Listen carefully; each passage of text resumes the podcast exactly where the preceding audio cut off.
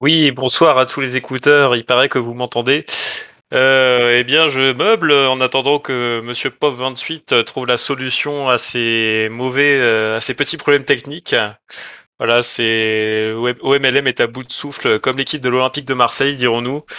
Euh, ça voilà, ça y est, ça y est, ça y est, ça y est, ça y est. Bon, écoute, je ne sais pas ce qui s'est passé.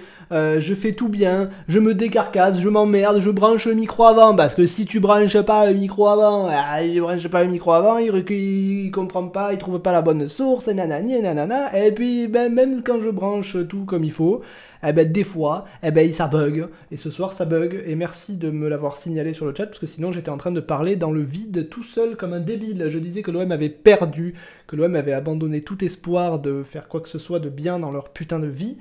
Euh, 2-0 contre Rennes. Euh, je disais également qu'on ne se rappelait plus très bien du match qui avait, qui avait eu lieu euh, maintenant il y a deux jours, c'est loin. Mais on va essayer de débriefer quand même. Si on débriefe pas directement le match, on débriefera au moins euh, notre énervement euh, de cette fin de saison. Euh, et du coup, bah, avec moi ce soir, bonsoir Bueno. Eh ben, bonsoir pauvre, bonsoir à tous. Félicitations pour avoir meublé de fort belle manière, ma foi.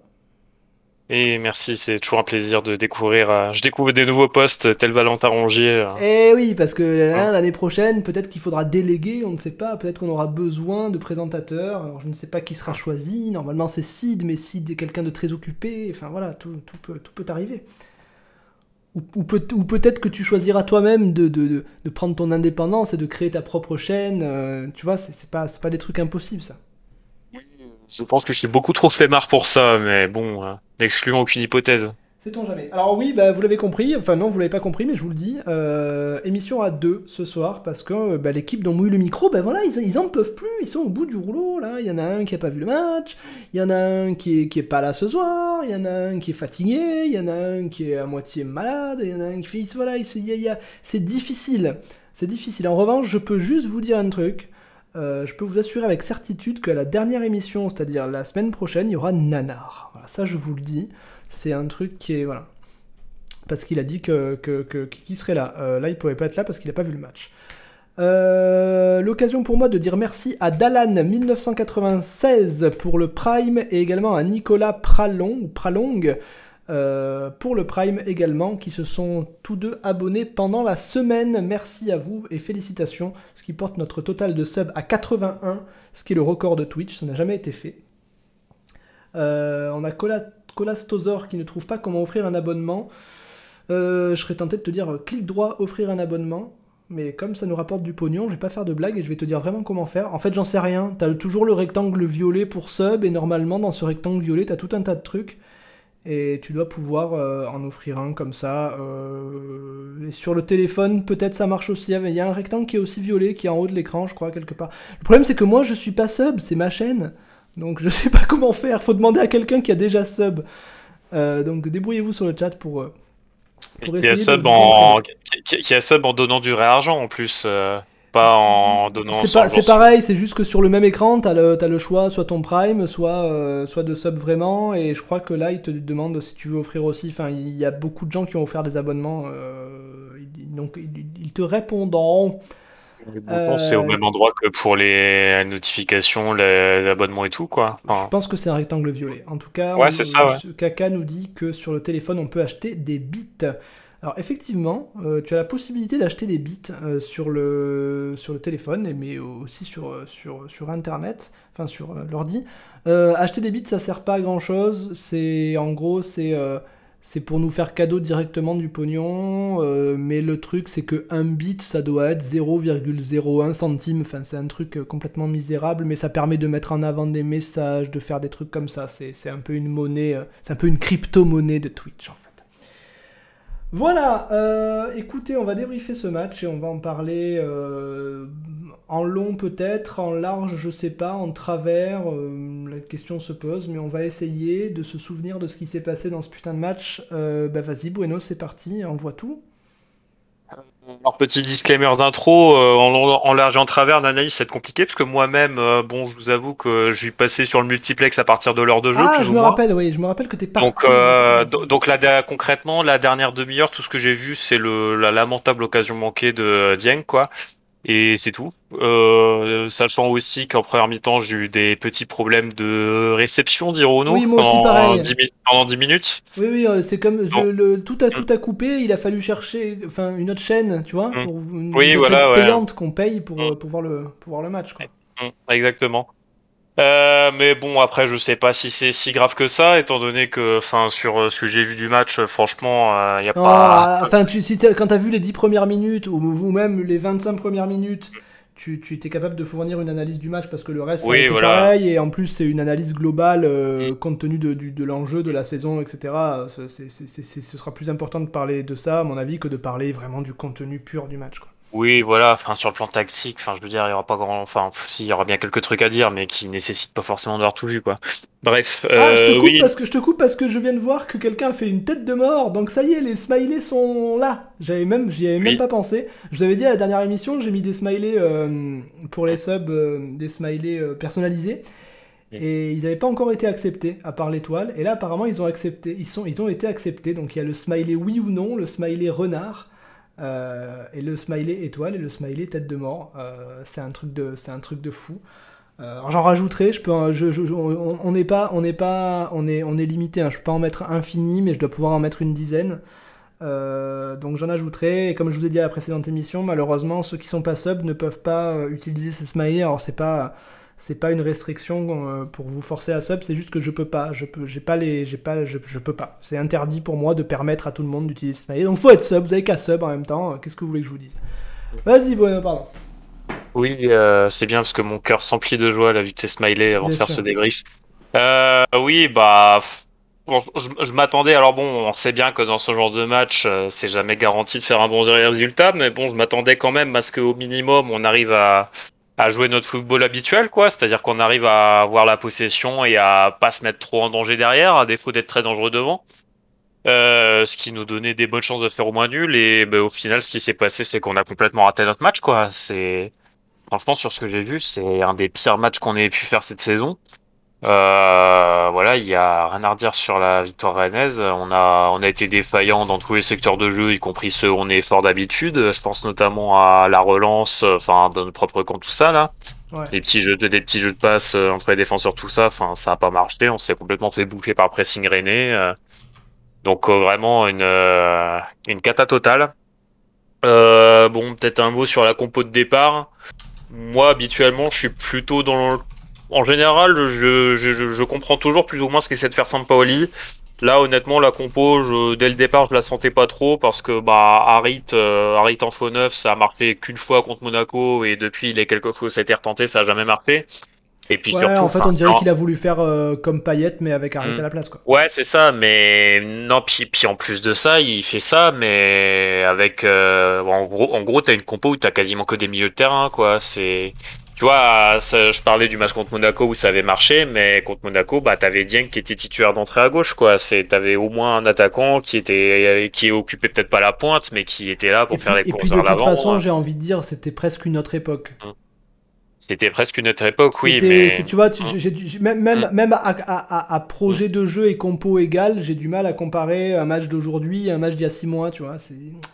C'est vrai aussi, mais bon, je, me souviens, c'est il y a un OMLM il y a pas très longtemps où euh, tu avais repris euh, une citation que Henri avait sortie sur Amazon là où il disait qu'en gros bah le foot 109 euh, c'était envisageable. c'est pas grave, mais sans attaquant c'est plus grave. Mais sans attaquant c'est compliqué et bah oui là on a vu sans attaquant, enfin ça rime à rien quoi. voilà. Ce soir, ce soir, ça a été le pire presque. Tu joues qu'avec. Under. Under est le seul attaquant ce soir. Même si d'autres occupent le poste d'attaquant, mais le vrai attaquant de l'équipe il n'y a mm. que Under quoi. Ouais, mais bon, sachant que Under, bon, même si c'est un, voilà, c'est un pur ailier, c'est un joueur très offensif, mais c'est quand même un joueur qui reste beaucoup sur son couloir, qui, qui, qui sait prendre la profondeur, mais qui le fait pas non plus de façon systématique, qui le fait pas toujours très bien.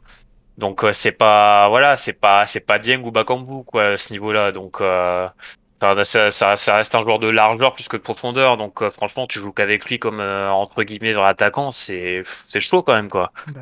Donc, euh, puis en plus, enfin voilà, on met 5, 6, 7 milieux de terrain. Euh, de toute façon, ça sert à rien parce que même, même à la limite, mm. même à la limite, si tu décides de jouer sans attaquant, mm. parce que j'en sais rien, admettons, tu, tu, te dis, tu, te dis, bon ben on va, on va essayer de jouer le nul, c'est un concurrent direct, on est devant. Si on, si on fait nul, c'est pas trop grave. Mais même dans ce cas-là, ok, t'as pas d'attaquant, mais t'as au moins une, normalement une grosse densité au milieu de terrain, t'arrives à contrôler le ballon, mais là, même pas quoi.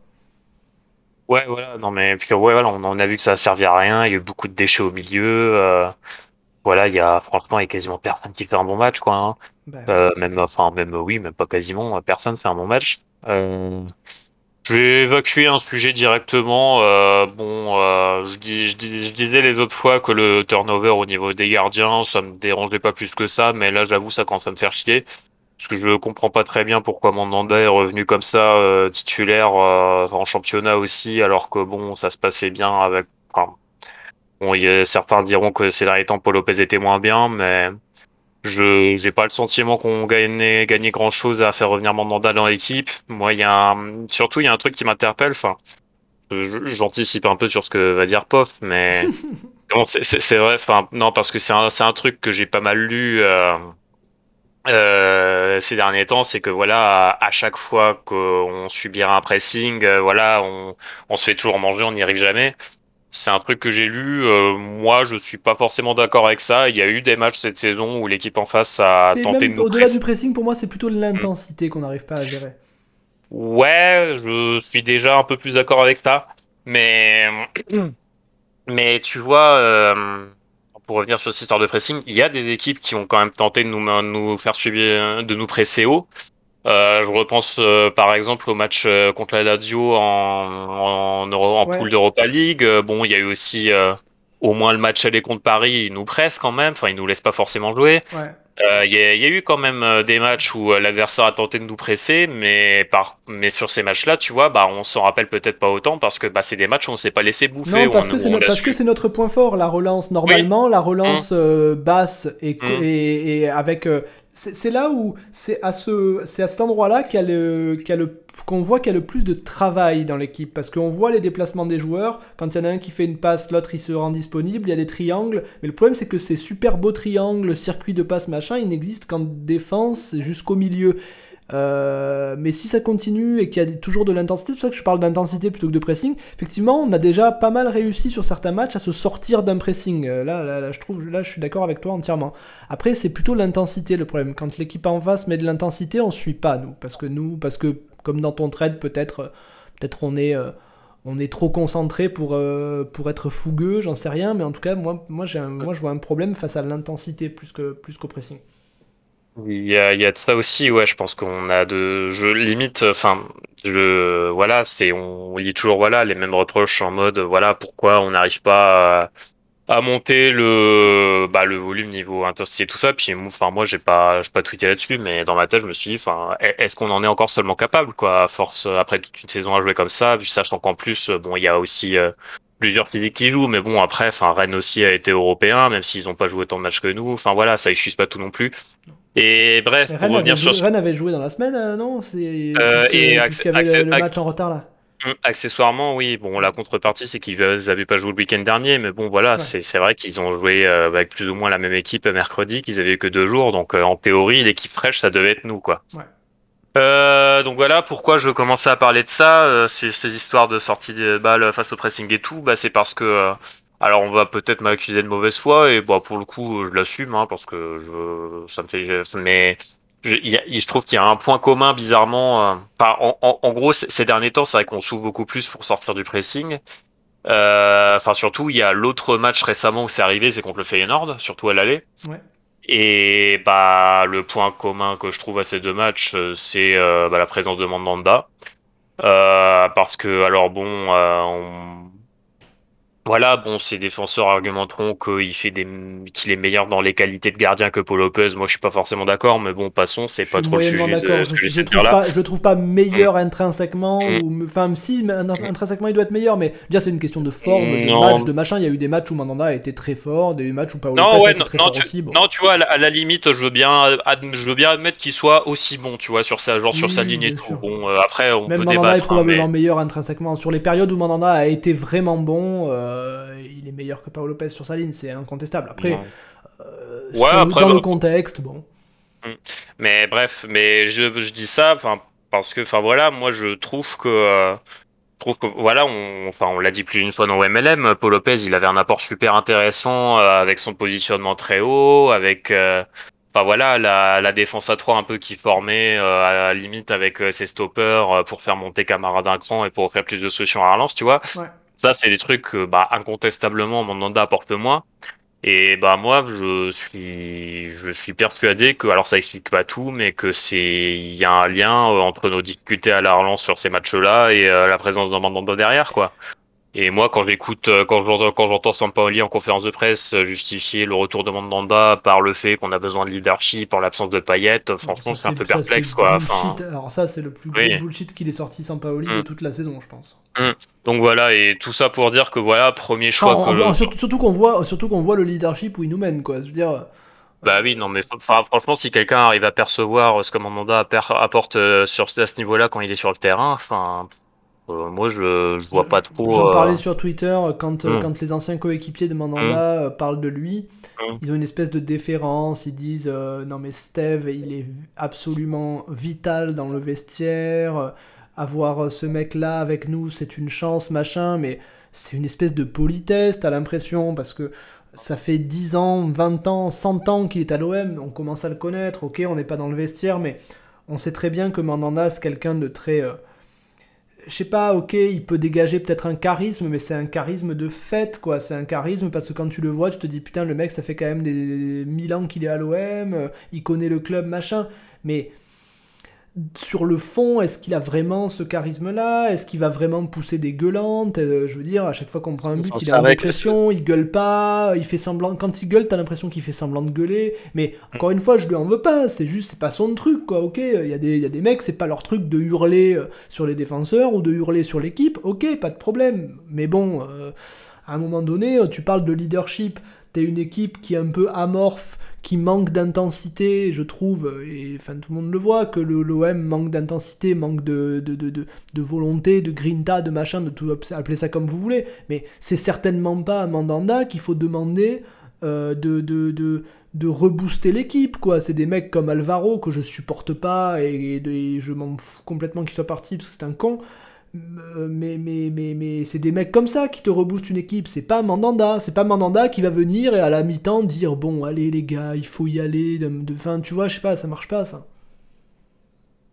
Et donc voilà, bon, euh, moi j'ai entamé là-dessus, voilà, c'est. Non, non, mais on peut parler. Non, non, de toute façon, on est que deux, donc on va, on va, mm. on va faire les sujets un par un. On va pas, on va pas parler, euh, toi et moi, euh, du mm. match comme on fait d'habitude, sinon on va jamais s'en sortir. Mm. Mais oui, on peut parler. Ouais, voilà. Enfin, ouais, c'est bon, voilà, c'est pas pour taper spécifiquement sur Mandanda, parce que pour le coup, bon, sur le résultat de le, résultat, le résultat de samedi, voilà, sa responsabilité est très limitée. Bon, je suis quand même un petit peu chapeau qui laissait même pas de plonger sur le premier but, mais le, bon, voilà, premier but, le premier but, il est, il est bizarre quand même. Mais, mais après pendant que tu regardais plus le match, et donc je, vais dire ça parce que toi tu le tu l'as pas vu, mais il, fait, dit, il, fait, un arrêt, c'est un arrêt assez dingue. C'est peut-être presque l'arrêt de la. Alors c'est pas l'arrêt de la saison parce que l'arrêt sert à rien. On est mené. Euh, euh, enfin, tu vois, c'est pas un arrêt où tu mènes un 0 à la 90e minute, il te, il te sauve le match. C'est un arrêt qui sert pas à grand chose, mais c'est un putain de sacré arrêt quand même, qui fait euh, en deuxième mi-temps.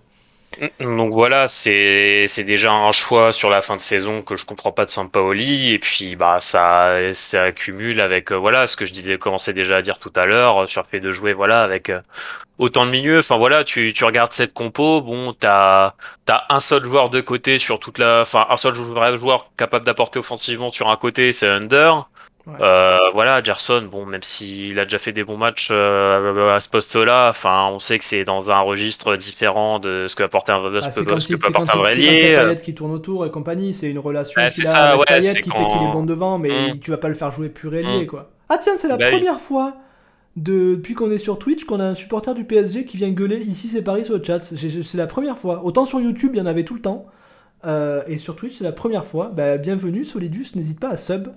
Euh, parce que voilà, c'est très sympa d'avoir des débiles comme ça aussi sur Twitch. Ça veut dire que les débiles ne sont pas que sur YouTube, on est très heureux. Et merci à Colastosor du coup qui a offert deux abonnements à la commu.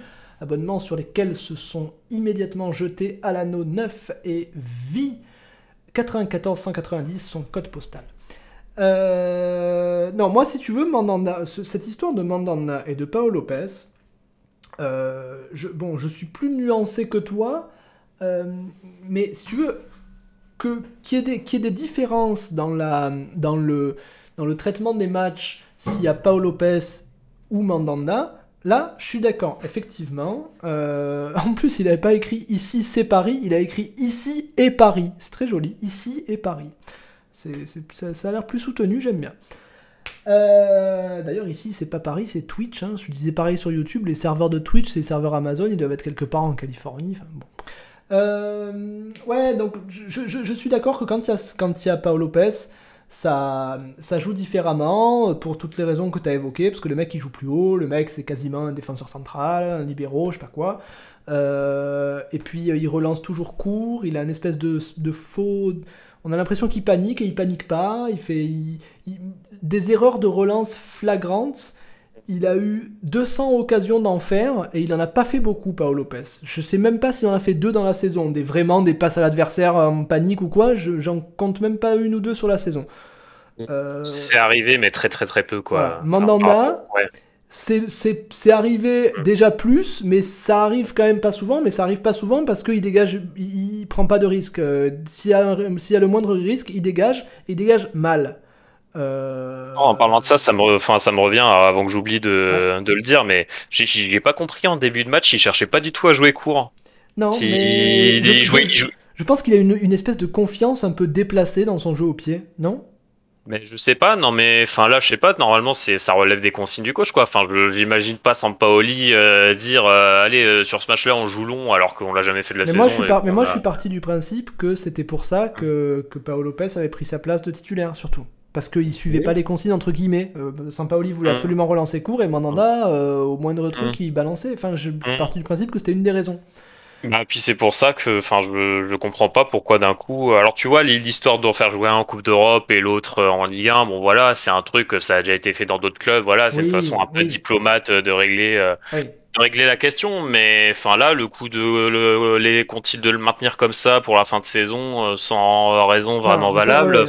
Ça, ça, j'allais en parler. Je, je, je, je, dis juste d'abord que que ce, ce truc-là de, de, de, qu'on joue différemment, machin, mais j'ai, quand même lu des mecs sur internet, sur euh, Twitter, euh, dire que c'est pour ça qu'on est pas bon en ce moment, c'est à cause du gardien. Alors, je veux bien que, ça, que ce soit une partie du, du, puzzle et que, euh, ouais, il y a des trucs qui sont mieux avec Paolo Lopez à la relance, ça c'est incontestable. Mais putain, de là à dire que c'est parce qu'il y a Mandanda et pas Paolo Lopez qu'on joue mal, bah non, quoi. Il y a trop de trucs qui vont pas dans l'équipe pour que ce soit le mm. seul, euh, le, enfin, tu vois, le, Oui, non, bien sûr, ça, ça t'explique euh, au mieux, je sais pas, ça t'explique que genre 20% de la défaillance, quoi. Mais, mais je, constate, je constate quand même, pour revenir à ce que je disais tout à l'heure, que bah, les, les matchs où on a merdé à la relance cette saison, c'est des matchs où on a Mandanda dans les cages, quoi. Oui, effectivement, mais il y a quand même, euh, des, il y a quand même des dizaines, il y a quand même des dizaines, enfin, je veux dire, des, il, y a, il y a moins de bonnes relances, mais il y a quand même des, enfin, il y a des moments dans le match où on arrive au milieu du terrain avec le ballon, quoi. Là, il y a plus de Mandanda dans cette histoire, tu vois. Non, bah oui, mais enfin, cela dit, enfin, quand tu reprends justement le match, euh, l'autre match où on a merdé là-dessus euh, contre le Feyenoord, oui, bah, à la, non, non, non, non, mais attends, l'ajustement qu'on fait à l'habitant euh, où on commence à, avoir plus de plus de contrôle, bah, c'est que euh, que Camara il recule dans la défense à 3 et que du coup on retrouve une ligne de 3 derrière. Et ça cette ligne de 3 bah très souvent on l'a avec Paul Lopez quand Paul Lopez joue, tu vois. Donc je me dis est-ce que, le problème au-delà du gardien est-ce que le problème c'est pas tout simplement euh, qu'on soit passé qu'on ait abandonné la défense à 3 Bah enfin est-ce qu'on l'a vraiment abandonné? Je sais pas trop, parce que Camara, justement, il fait, toujours cette, euh, il fait, toujours cette, navette-là, mais... Non, mais, à, non, mais non, mais à l'époque, il y avait une défense à 3 plus Camara. Euh, oui, euh, alors je réfléchis. Enfin, oui. Ah bah oui, à l'époque, quand il y avait Luan Perez à hmm. gauche, Saliba et, et, et, Alvaro ou Duge, ou. Enfin, tu ah, vois, non, en fait, c'était une défense. Ouais, non, mais par contre, quand je réfléchis, parce que on a eu plein d'animations défensives différentes au cours de la saison, mais euh, il y a eu un moment où, en fait, en, début de saison, l'animation, c'est t'as as une défense à 4 en phase défensive avec euh, Perez, euh, Saliba et Rongier qui se transforment en défense à 3 en phase offensive. Euh, mais avec Camara qui reste toujours au milieu. Et puis, on, de temps en temps, on avait euh, Camara qui reculait aussi en phase défensive pour faire une défense à 5. Et puis après, en gros, à partir de la, du milieu de saison, bah, on a, on a commencé à. C'est là où c'est bizarre de parler de défense à 3 parce que mm. quand on parle de défense à 3, euh, on a du mal à parler de défense à 5 parce que normalement, une défense à 3, tu as quand même des latéraux ou des pistons. Nous, on jouait en défense à 3, mais sans latéral, sans vraiment de pistons. C'était un système un peu bizarre, une espèce de, de 3-3-3-3-3-3-3-3-1, tu sais. Euh, ou 3-3-3-3-0, 3-3-3-2 parce qu'il n'y avait pas d'avancante. Enfin, c'est bizarre parce que c'est. Quand on parle de défense à 3, on parle souvent de 3-5-2 et nous, on n'a pas joué très souvent en 3-5-2, quoi, voire jamais en fait. Non, jamais, jamais. Ouais. Euh, voilà, ça c'est pour le volet gardien. le, volet gardien, par contre, j'ai pas terminé. Euh, ouais.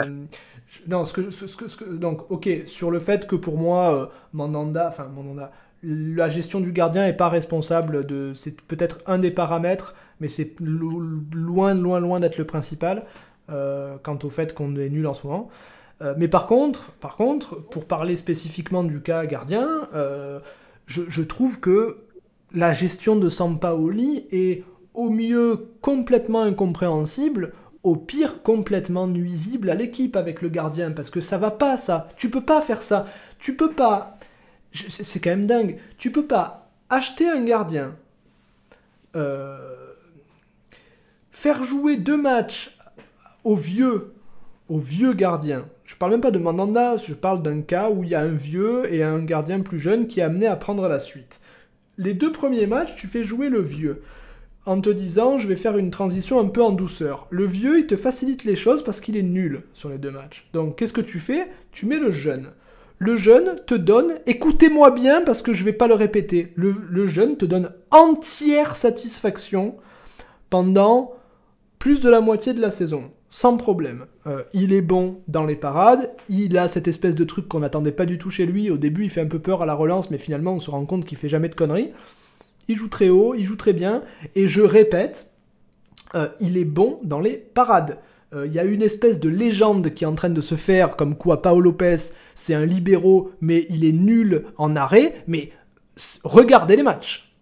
Regardez les matchs. Euh, je veux bien qu'on dise que dans les derniers matchs, dans les 4-5 derniers matchs qu'il a joué, il était peut-être un peu moins décisif. Ok, je veux bien. Mais sur la saison, dire qu'il est nul euh, au niveau des arrêts, regardez les matchs. Voilà, c'est tout. Regardez les matchs, regardez combien de 1 contre 1 il sort, regardez combien de parades il sort. Euh, bon. Euh, et donc tu fais, ce, tu fais ce truc, tu installes Paolo Lopez. Et là, tu te dis, bon ben voilà, c'est il y a une espèce de transition en douceur. Oui, comme nous dit Naïbaf sur le chat, son jeu au pied, son jeu long au pied est mauvais à Paolo Lopez, et je suis d'accord, son jeu long au pied est très mauvais. Il balance tout le temps en touche ou n'importe où, en cloche, là je suis entièrement d'accord avec toi. Paul Lopez. Mais celui de Mandanda est pas, forcément meilleur. Celui de Mandanda est pas mal quand il a personne devant lui et un quart d'heure pour se concentrer.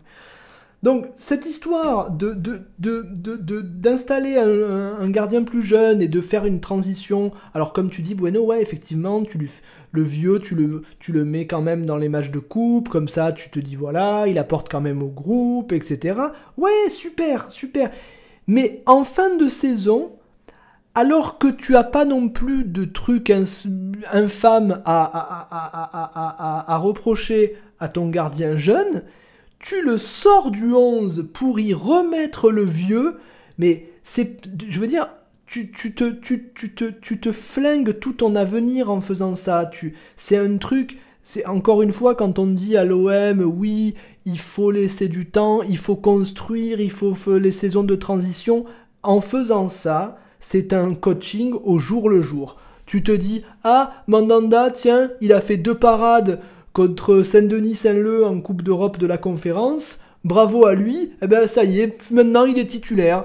Et, et, tu vas te repartir dans un cycle où tu te dis, ok, Mandanda a fait trois arrêts, il est bon, je le remets titulaire.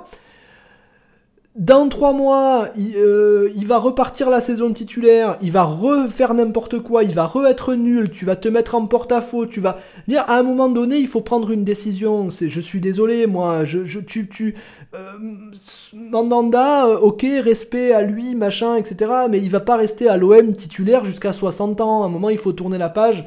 Je, je, je, sais pas moi, encore une fois, s'il avait, passé 10 ans à être irréprochable, parfait, machin, le gardien, il y en a, attends, il y a eu des clubs comme ça, hein.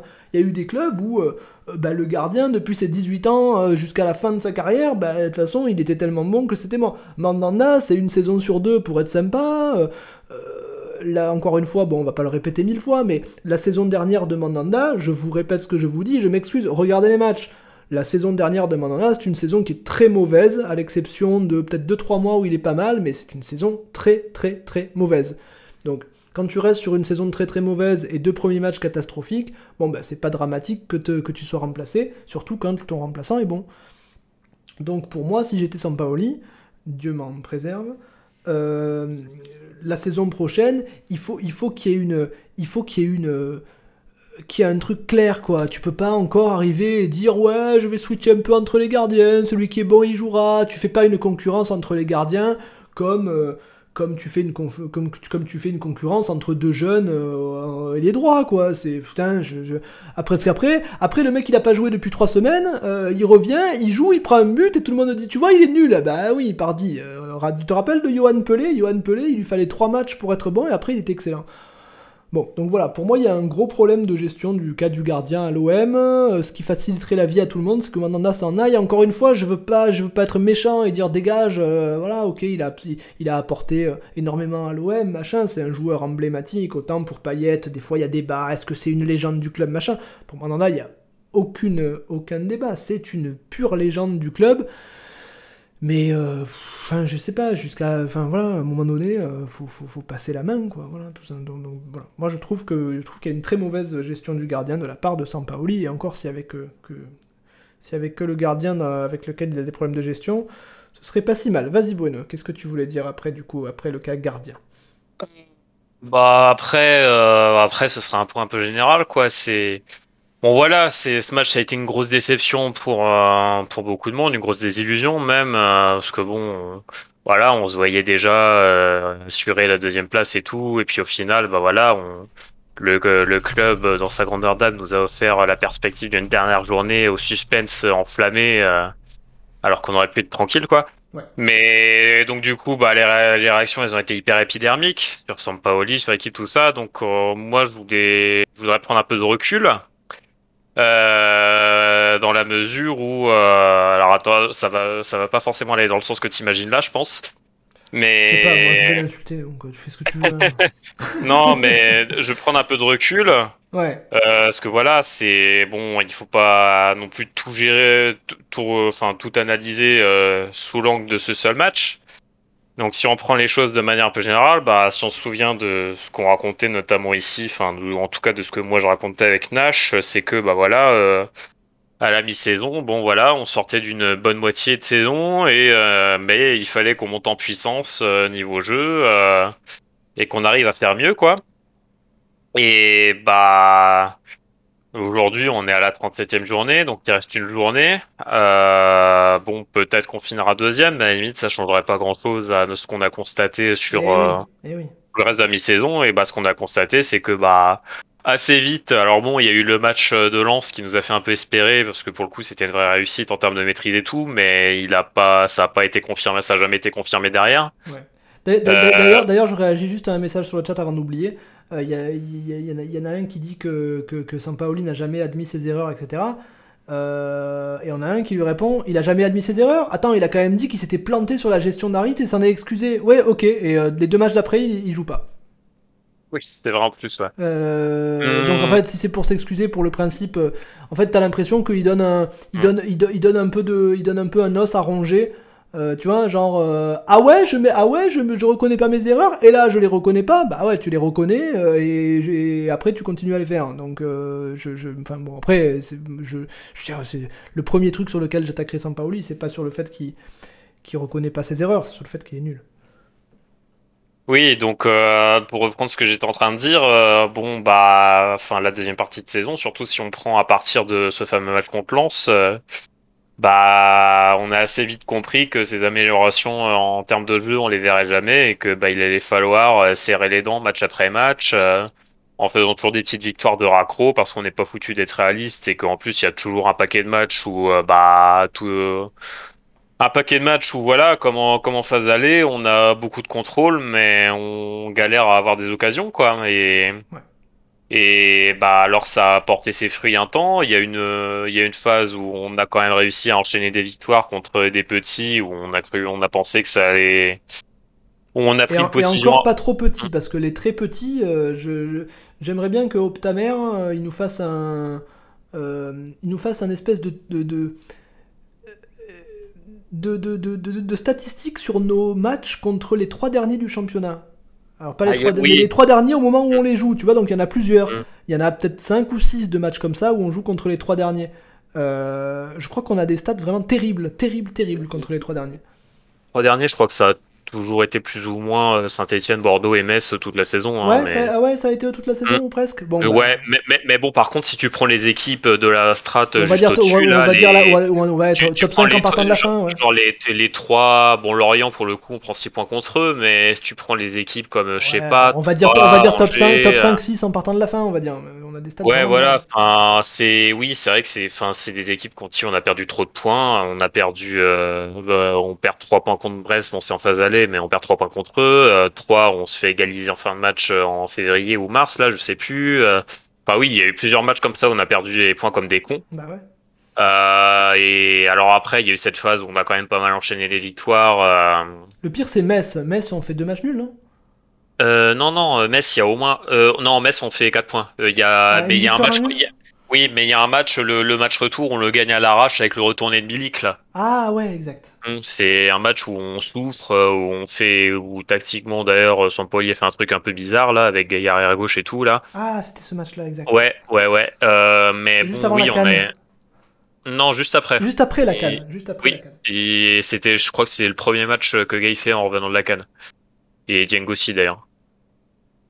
Euh, donc voilà, c'est hum, On a on a continué un peu à bah, être dans la même euh, dans la même lignée quoi. On n'a pas progressé, on a on a fait les mêmes performances euh, avec euh, les mêmes qualités, mais surtout les mêmes défauts. Et puis surtout, il y a bah avec alors il y a peut-être l'usure à jouer, mais enfin on a vu que notre bilan au final sur l'ensemble de la saison contre les gros, c'est pas terrible du tout. Hein. Enfin, c'est pas aussi catastrophique qu'avec Rudy Garcia. Qu'est-ce mais... que j'ai vu? J'ai vu que si on faisait juste un classement entre les six premiers, on était dernier, mais genre large ou un truc comme ça? Non, pas, pas large, mais. Enfin, pas large, mais à 3 ou 4 points, quoi.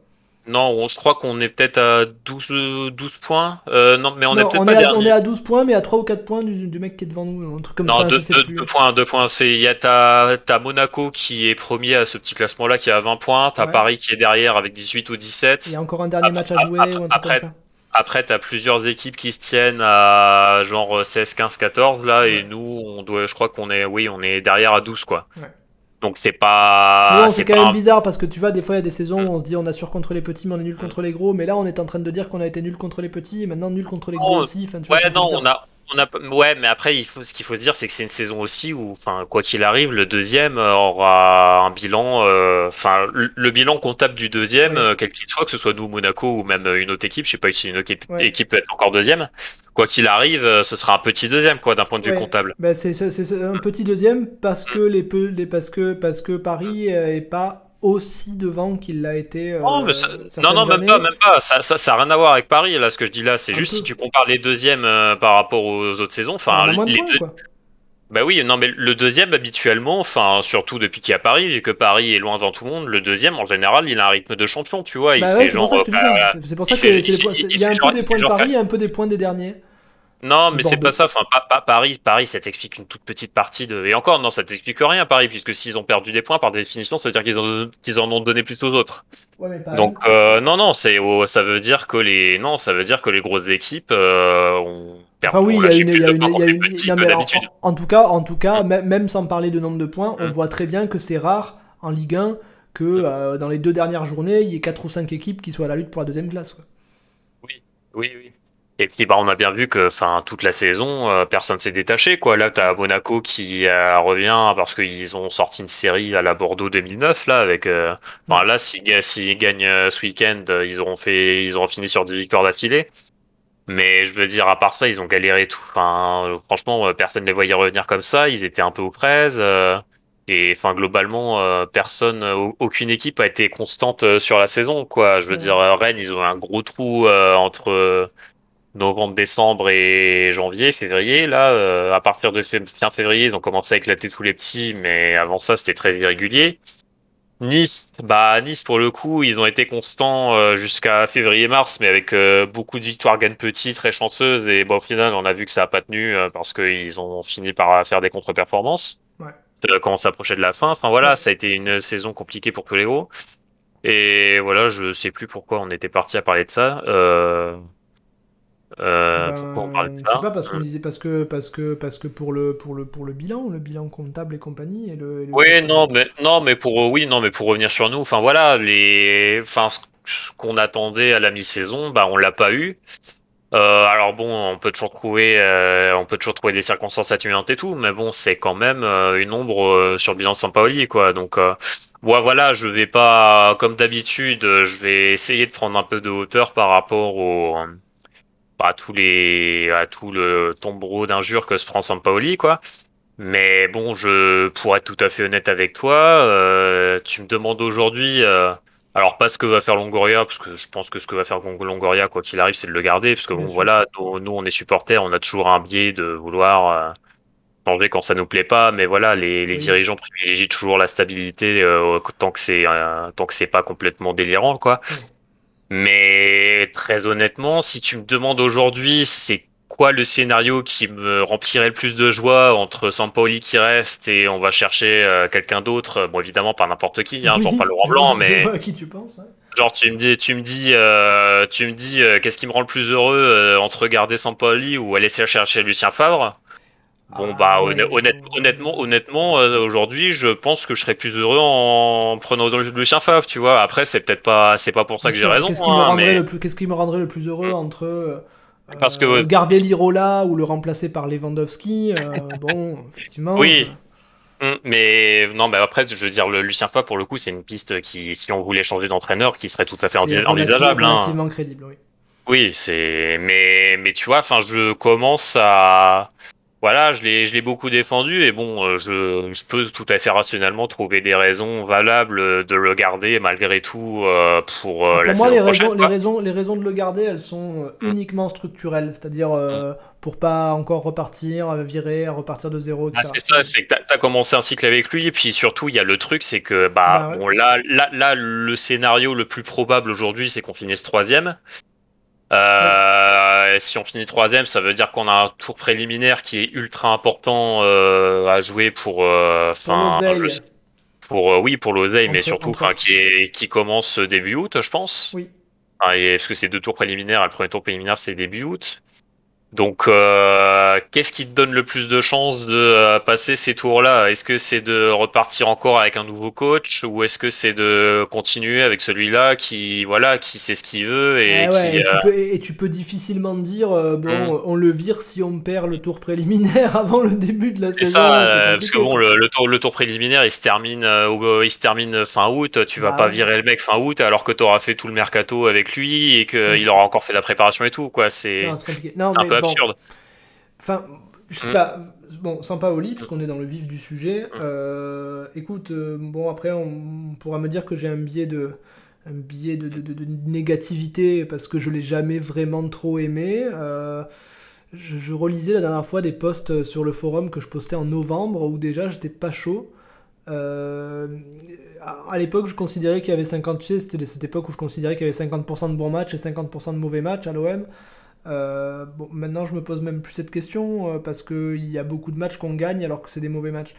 Euh, et peu de matchs qu'on perd alors que c'est des bons matchs. Je sais pas, moi, écoute, Sampaoli, je, je, je, je veux bien faire la liste de enfin j'aime pas les listes parce que c'est pas très pas très pas pas très dynamique de faire des listes en 3 4 5 points machin tiré nanana tableau tableau Excel j'aime pas trop mais bon, un entraîneur, qu'est-ce qu'il faut? Il faut que ce soit un bon tacticien, que ce soit un bon meneur d'hommes, que ce soit un bon euh, formateur au niveau des jeunes, que ce soit presque un bon éducateur en fait, parce que normalement un entraîneur il doit tout faire. éventuellement un bon communicant. Enfin voilà, il faut un entraîneur, c'est quelqu'un qui doit avoir beaucoup de qualités. J'ai un problème parce que quand je fais la liste, Sampaoli n'en a aucune. Euh, en fait, je, trouve que le seul truc où Sampaoli a énormément apporté, c'est toujours pareil, c'est dans les 40 ou 50 premiers mètres. Euh, c'est-à-dire de la relance du gardien jusqu'au milieu de terrain. Je trouve que ce que je vois est hyper cohérent et j'ai l'impression de comprendre, entre guillemets, même moi qui suis teubé, mais justement, pour qu'un teubé comme moi puisse comprendre, ça veut dire que c'est bien fait, vraiment bien fait. J'ai l'impression de comprendre ce que je vois. Je vois euh, le gardien qui monte très haut. Je vois, euh, comme je te dis, je, vois des mouvements que j'aimerais voir devant. Je vois des démarquages et des jeux en triangle, mais putain, je vois ça dans notre surface de réparation. Et quand je vois ça, je dis, ah putain, c'est bien joué. Il a fait un espèce de kick and rush. Il a, il a fait une passe. Il s'est de suite placé dans le half space, machin. L'autre, il a suivi super content de voir ça. Mais une fois qu'on arrive au milieu, il n'y a plus que dalle. Alors ça, je le dis souvent. Et j'ai eu presque confirmation, puisque euh, je sais plus, on a eu des échos de je sais plus par quel. Euh, c'est pas, je suis pas en train de vous dire qu'on a des qu'on a des insiders ou je sais pas quoi, mais il y avait eu euh, des questions à Sampaoli, des interviews machin, qui laissaient quand même bien envisager qu'il ne travaillait pas l'attaque à l'entraînement. Alors quand je, quand je dis qu'on travaille pas l'attaque à l'entraînement, je suis pas en train de vous dire qu'on qu'on s'entraîne pas à l'attaque, bien sûr, ils s'entraînent, ils font des mouvements offensifs, enfin ils s'entraînent à marquer des buts, ils font des petites actions, machin, mais il n'y a pas d'entraînement vraiment purement tactique à l'attaque à l'OM. Euh, Sampaoli fait partie de ces coachs qui disent oui, je fais confiance à la créativité de mes attaquants, machin. Euh, bon, ok, soit, mais sauf que bah, on voit dans les faits que en fait, à l'OM, moi-même, euh, peut-être d'autres répondront que eux oui, mais moi-même, je n'ai jamais vu de schéma identifiable ou reconnaissable en attaque qui n'était pas du simple fait des joueurs qui les créent. C'est-à-dire que, ok, évidemment, on va voir Dieng qui fait un appel et Payet qui lui fait une passe en profondeur. Payet, c'est un super passeur, Dieng qui fait de très bons appels. Ça, évidemment qu'on le voit. Mais ça, c'est des joueurs qui savent faire ça parce que c'est des footballeurs professionnels. Euh, oui, tu vois je, je, le dirais, je le dirais même autrement, mais oui, je pense que ça c'est juste. En fait, tu as l'impression que les joueurs font rien qui sortent un peu de leur profil, c'est-à-dire ah tout ce qu'ils font. mais c'est-à-dire, tu vois, parce que par exemple, bah, on, on, a très souvent joué avec un faux neuf cette saison, ça a été alors pas non plus une constante parce que bon, on a quand même pas mal joué avec Sach aussi. Sachant que le faux neuf n'était pas toujours faux neuf. Sur la feuille de match, il était faux neuf, mais dans les faits, c'était difficile. Dans les faits, c'était souvent un milieu qui était avant-centre et le faux neuf c'était Payet. Souvent, il allait à gauche. Enfin, c'était très très compliqué de savoir. Après, c'est le principe du faux neuf aussi, c'est que c'est un joueur qui, c'est un joueur qui, voilà, qui en tout cas, on va dire sans vrai neuf, qui, décroche beaucoup et, enfin, le principe en, théorie, pour que cette animation-là se soit viable, bah, tu vois, il faut que l'espace qui soit laissé par ton neuf quand il décroche, bah, il soit pris euh, par des courses des milieux euh, ou des ailiers euh, pour, euh, bah, pour perturber la défense et puis pour avoir des joueurs dans cette zone-là. Et combien de fois, enfin, qu'on traîne, en, notamment, ça m'a marqué, mais pas que. Enfin, une grosse partie des matchs où on a joué dans cette configuration-là, c'est un truc. Enfin, on, clairement, on manque de poids devant, quoi. C'est si on fait un comparatif avec ce dont je me souviens de la saison Bielsa. Tu vois, la saison Bielsa, on avait tout sur toutes les actions, t'avais toujours, genre, je sais pas, moi, 4 ou 5 joueurs dans la surface. Mais oui, mais parce que tu te rappelles que Bielsa, il disait un peu pareil. Il disait oui, je fais confiance à la créativité, machin. Mais c'était, c'était bullshit. En réalité, Bielsa, il travaillait tout, quoi. Oui, bah oui, oui, non, c'est un obsessif là-dessus. Mais tu vois, c'est pour situer la différence. Tu vois, là, là euh, on joue. Alors, t'as des principes euh, qui paraissent euh, similaires, mais en réalité, très souvent, enfin, c'était, enfin, ces décrochages-là que peut que, peut faire Payet ou qu'a essayé de faire Harit l'autre fois là ils sont pas occupés par les courses de Gendouzi, de Gay, même de Gerson, enfin même Under. Enfin Under pourtant tu te dirais euh, c'est un joueur, euh, il joue euh, côté droit avec son pied gauche, il devrait rentrer comme le faisait Tauvin et tout. Et alors bon, il l'a fait, mais, mais de façon très sporadique, quoi. Enfin. En fait, on ne travaille que ce qui est défensif, les, les, relances et les contre-pressing, là oui. et, pour et pour revenir à ce que je disais, en, fait, par contre, si euh, le contre-exemple à ce que je viens de dire, les fois où euh, bah, où pour le coup, on a bien eu des joueurs qui, voilà, qui venaient occuper cet espace laissé par le faux neuf et qui du coup, bah, perturbaient la défense et arrivaient à avoir des occasions. Bah, c'est qu'on avait Dieng ou Bakambu un peu. oui, mais c'est parce que c'est dans leur profil naturel. Mais, voilà, non, mais c'est ce que c'est ce que je disais. En fait, les joueurs, c'est-à-dire que as, les joueurs font, les joueurs jouent en font vraiment en fonction de leur profil et de leur qualité intrinsèque mais tu, tu ressens pas en fait de, un travail spécifique euh, qui leur permet de s'adapter à ce qui devrait être fait euh, dans cette tactique là tu on, vois on le voit parce que comme, mm. parce que parce que bon bon après je veux dire ok tu vas pas jouer de la même façon euh, avec Dieng ou avec Milik parce qu'on a compris que c'était pas les mêmes profils et que d'accord. Mais il y a vraiment rien que tu retrouves t'as vraiment l'impression que euh, bon bah ok il y a Dieng qu'est-ce qu'on fait? Bon bah le mec court vite euh, enfin c'est tu vois c'est dicté à l'instant c'est dicté euh, ok Payet il doit la peine, il passe mais c'est pas j'ai l'impression que rien n'est travaillé offensivement rien et, cela dit en, disant ça tu vois je repense en même temps au début de saison bah en début de saison c'était moins vrai ça en début de saison si tu te souviens si tu te souviens bien, euh, Gendouzi, on le trouvait très souvent dans la surface, euh, Gerson aussi. Et il y avait tout le temps un des défenseurs mm. centraux, un des trois qui se relayait pour aller au milieu offensif. Euh, oui, oui, oui. Les... Machin. Oui, oui, ça. Ouais, c'est de la saison, derrière, ça montait beaucoup plus aussi. bon, on avait Balerdi qui, qui jouait de façon beaucoup plus aventureuse aussi par rapport à, enfin, aux autres défenseurs, quoi. Enfin, voilà, c'était pas pareil. Et je et j'ai en fait j'ai l'impression qu'au fil de la saison, bah en fait Sampaoli il a pas assumé cette part de de variance et de déséquilibre entre guillemets que ça donnait ce style de jeu là et bah tu, tu, tu vois c'est un truc enfin si on, prend ce fameux match contre Lens, le match aller où euh, qu'on perd et où j'ai tu vois enfin j'avais pas trop compris pourquoi mais il l'a répété encore plus tard dans la saison que euh, que pour lui c'était un peu un match tournant parce que enfin ce match-là pendant, le match il s'est dit on le gagnera jamais euh, bah parce que pour lui je sais pas on a perdu le contrôle et tout mais moi, euh, quand je repense à ce match, on fait un bon match. Je, je, veux dire, bah oui, on fait un bon bah match. Enfin, je veux dire, le, Lance gagne, mais Lance est aussi euh, Lance gagne parce qu'ils sont très réalistes, euh, que nous on est moins réalistes. Mais tu vois, dans le contenu, en fait, on fait ce qu'on, on fait ce qu'on dans ce match. Hum. Me, semble-t-il qu'on fait ce qu'on, qu'on fait très bien, enfin ce qu'on faisait très bien à l'époque. On contrôle bien, machin, possession. Hein. Tu vois, et en fait, euh, j'ai l'impression qu'au fil de la saison, bah, Sampaoli s'est enfermé de plus en plus dans une volonté de contrôler à tout prix pour euh, laisser le moins de, le moins de mienne possible derrière. Et sauf, mais sauf qu'en faisant ça, bah, on s'est un peu anesthésié, quoi. Et, ça, c'est, enfin, ça, c'est, j'ai l'impression de voir des tactiques un peu de.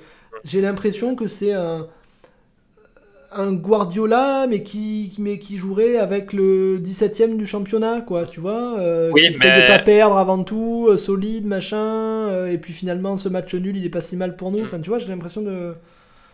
Qui, bah, il y a deux choses, c'est. De toute façon, j'en ai déjà. Enfin, on en a déjà parlé, mais voilà, Sampaoli, c'est un mec qui est surtout extrêmement nerveux et qui alors bon qui fait beaucoup de discours sur voilà le, fait qu'il faut avoir un esprit d'amateurisme qu'il faut jouer pour le public et tout mais en même temps c'est un mec qui insiste aussi toujours beaucoup sur la pression du résultat, sur euh, la nécessité, euh, voilà, de remplir les objectifs, euh, de gagner des titres. et donc voilà, c'est un mec qui subit énormément cette pression-là, et d'autant plus que voilà, c'est un mec qui est très émotif et qui qui contient mal ses émotions. Donc moi j'ai le sentiment qu'il a qu'il a pas assumé ce côté-là, cette folie-là. Euh, peut-être aussi, euh, j'y pensais, mais peut-être aussi parce qu'il s'est laissé bouffer par le contexte Marseille aussi, tu vois, parce que on, je reprends par, le, par le contexte, par le contexte Ligue 1 aussi. Euh, oui, par le contexte Ligue 1 aussi. Je te rappelle bah, qu'il y avait AVB qui avait sorti un truc du style, ok, j'ai compris, un mmh. truc comme ça. Oui. oui, et par le contexte Ligue 1, mais aussi par le contexte Marseille, parce que tu vois, je, repense à, au Sampaoli de Séville. Le, le Séville de Sampaoli était pas comme ça non plus, quoi. Le Sampaoli de Séville était plus, plus spectaculaire. mais bon, après. moins déjà, de pression, tu crois? Peut-être bah, je pense, je pense que peut-être que la pression populaire autour du club joue. Oui, Séville, bon, même si c'est quand même un club, c'est pas non plus un club de tout le monde se non, fout. Tu mais on n'attend pas de Séville qui soit premier, deuxième à, chaque, saison parce qu'il y a déjà, des clubs qui sont hmm. taillés pour être devant. Quoi. Ouais, c'est ça. Enfin, Séville, c'est un, un, club de gentils, quoi. Tu vois, ils vont pas, ils vont pas, ils vont pas te casser les couilles si tu performes pas très bien. Enfin, voilà, c'est. Et je, je, me, je me demande dans quelle mesure ça, ça joue pas.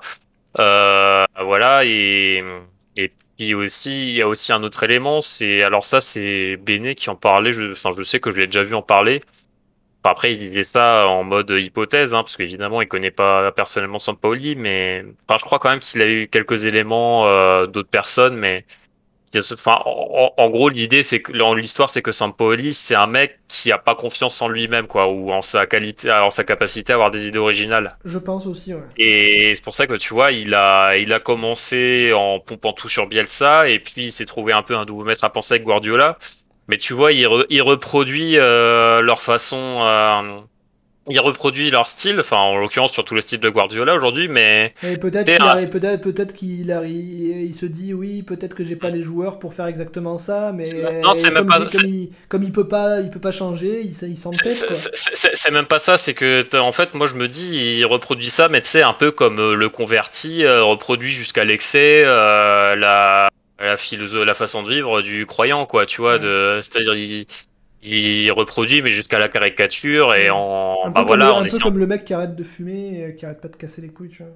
Oui oui hein, c'est un peu ça ouais mais tu vois d'où d'où cette obsession du contrôle absolument mais non, mais le mec qui arrête de fumer et qui te dit tout le temps attends mais tu, tu, mm. sais pas comme c'est bon pour la santé maintenant que j'ai arrêté machin en plus le, le, fric là alors que le mec qui fume pas lui il s'en fout quoi il fume pas.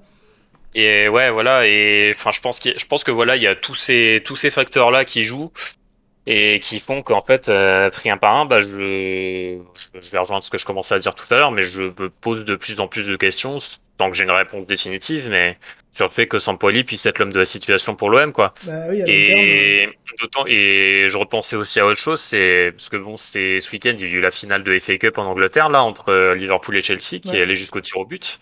Et tu vois, c'était intéressant parce que euh, donc c'est Liverpool qui a gagné. C'était intéressant parce que tu vois, j'ai vu une vidéo où euh, voilà, il décrypte euh, la différence de comportement entre Klopp et Tourelle. Ouais. Et où en fait, euh, bah tu vois, tu as deux comportements, deux attitudes complètement différentes avec Klopp qui déjà qui a pris ses, tu sais, qui a noté les tireurs qu'il voulait et tout, l'ordre et tout bien avant le coup de sifflet final. Ouais. Et genre, dès que l'arbitre il va voir ses joueurs un par un et il leur dit qu'il veut qu'ils aillent tirer. Puis tu sais, il, tu sais, pour en même temps pour avoir leur avis, tout ça, puis bah, pour les, leur faire un peu de coaching, de préparation mentale, quoi. Et puis, puis derrière, tout de suite, fait bon, voilà, discours collectif, motivation, tout ça. Puis derrière, tu vois, il déconne, il transmet des bonnes ondes et tout, tu vois, il, enfin, il, est dans la maîtrise, quoi.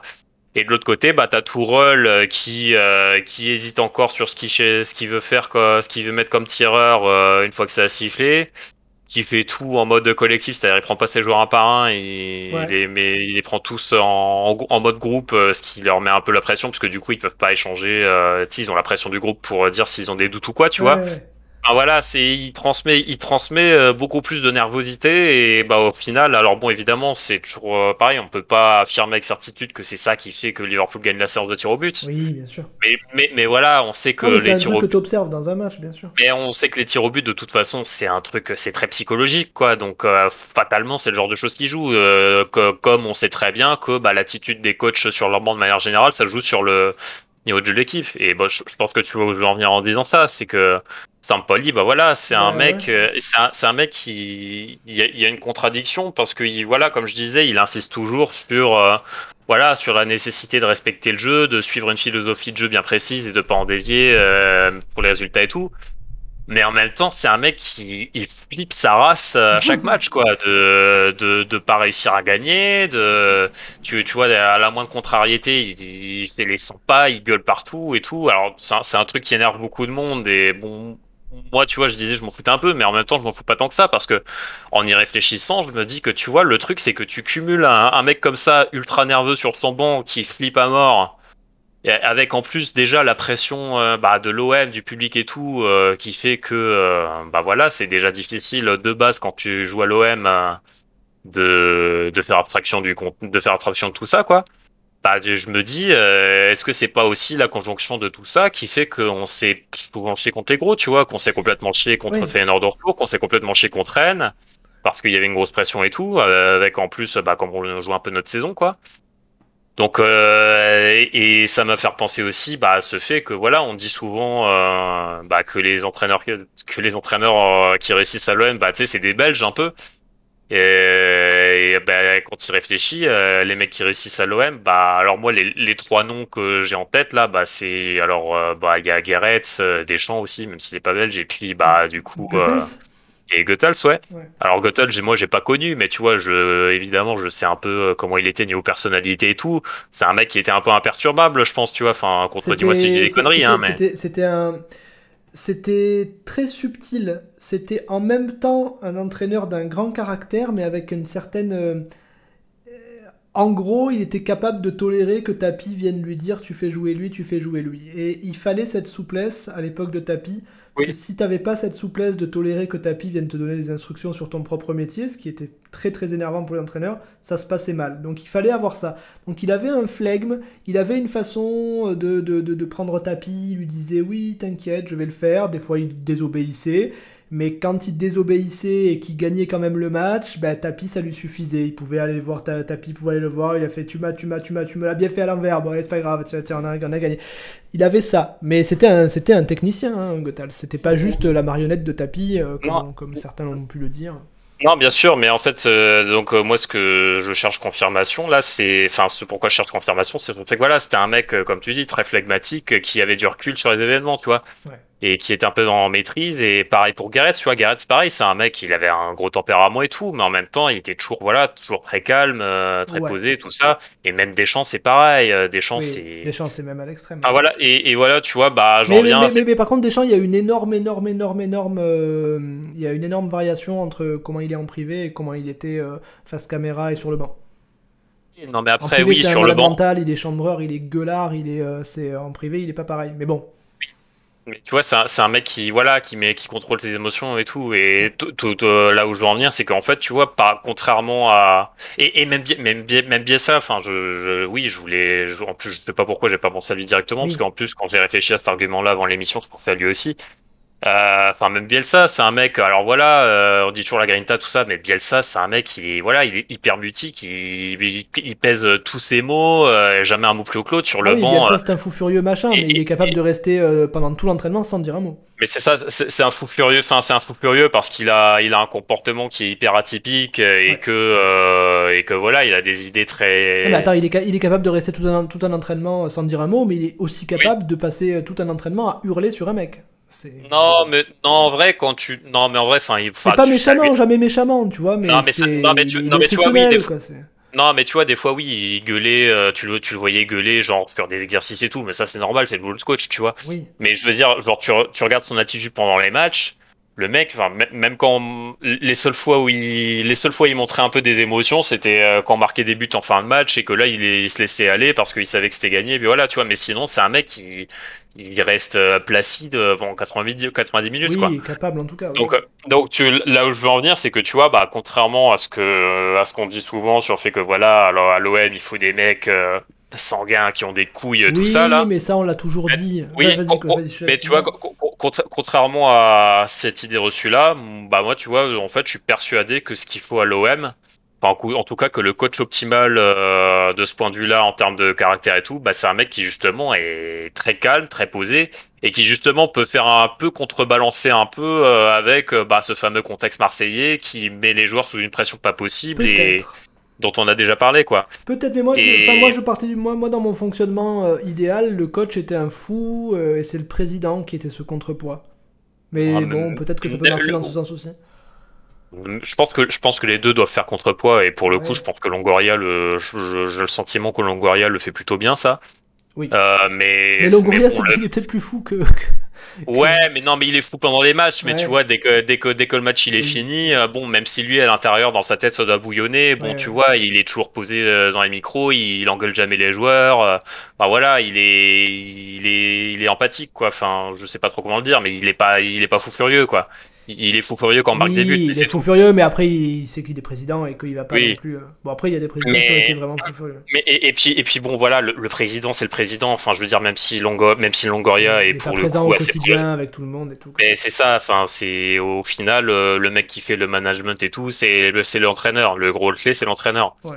Donc, euh, et donc voilà, je je me pose de voilà c'est un autre élément sur lequel je, me pose des questions pour Sampaoli. Je comprends ce que tu veux dire au mm. niveau euh, de, du, du, du, profil du coach. Est-ce que mm. finalement euh, chercher un, mm. coach à grosse grinta machin, est-ce que c'est l'idéal? Est-ce qu'il faudrait pas plutôt tempérer ça avec un coach calme? Est-ce que c'est pas ok?